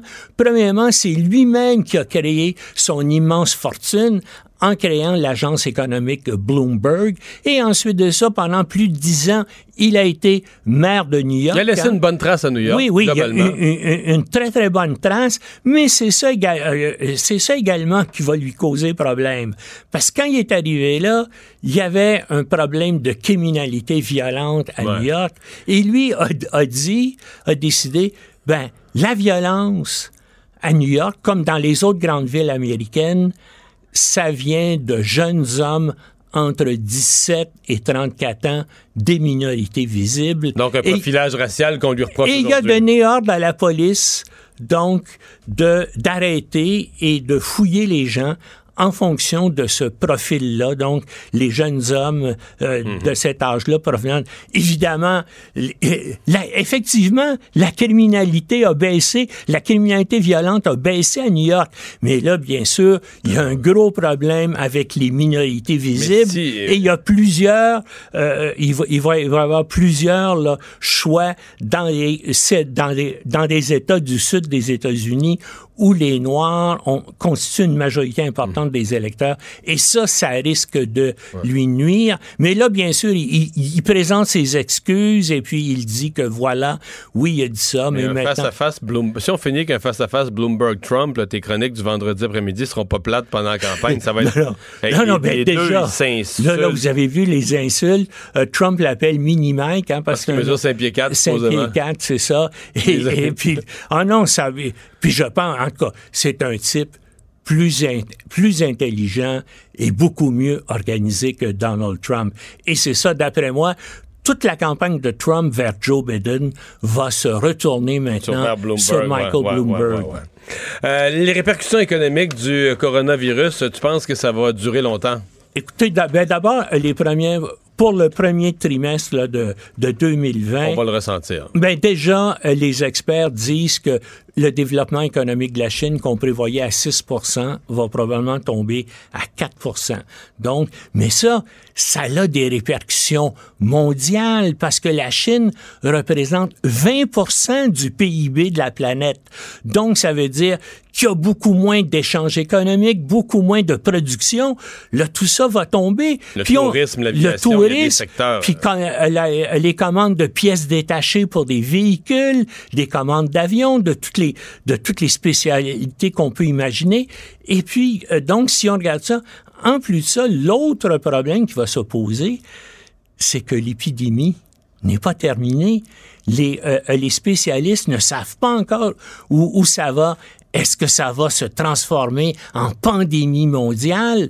Évidemment, si ça arrive, ça va avoir encore plus d'effets économiques terribles pour la Chine d'abord et pour l'ensemble de la planète. Mais aussi, ça nuit énormément à l'image de la Chine qui était vue comme la puissance économique invincible qui montait ça, vers la, vers planète. De leur image, ils s'en occupent Oui, beaucoup, ils essaient de s'en occuper, Ouais. mais ils, ils- ils- ils se nuisent à eux-mêmes parce que là, on voit, puis tout le monde proteste contre la censure et le fait, bien sûr, qu'on essaie de, de taire des dissidents qui dénoncent des mauvaises décisions qui ont été prises en rapport avec l'épidémie.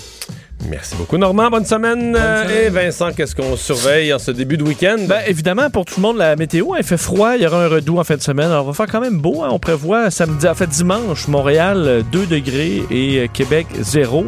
Et évidemment, le dossier qui sera encore euh, d'actualité en fin de semaine, c'est le blocus ferroviaire à la grandeur du Canada. Techniquement, il y a deux ministres qui sont censés, en Colombie-Britannique pour une, en Ontario pour l'autre, rencontrer des représentants autochtones pour, pour le dialogue souhaité. hein. Exact. Mais on sent que le ton est, euh, étant vraiment en mode dialogue, c'est souvent des choses qui peuvent peut-être prendre plus de temps. On va espérer qu'il y ait des développements majeurs en fin de semaine parce qu'on sait plusieurs entreprises qui sont dans le trouble. On a vu Supérieur Propane, entre autres, qui disait là, on va commencer à manquer de propane euh, bien vite. Alors, une situation difficile. Merci Vincent, merci à Joanie Alexandre à la recherche, merci à vous d'avoir été là. Bon week-end, bonne Saint-Valentin, on se retrouve lundi.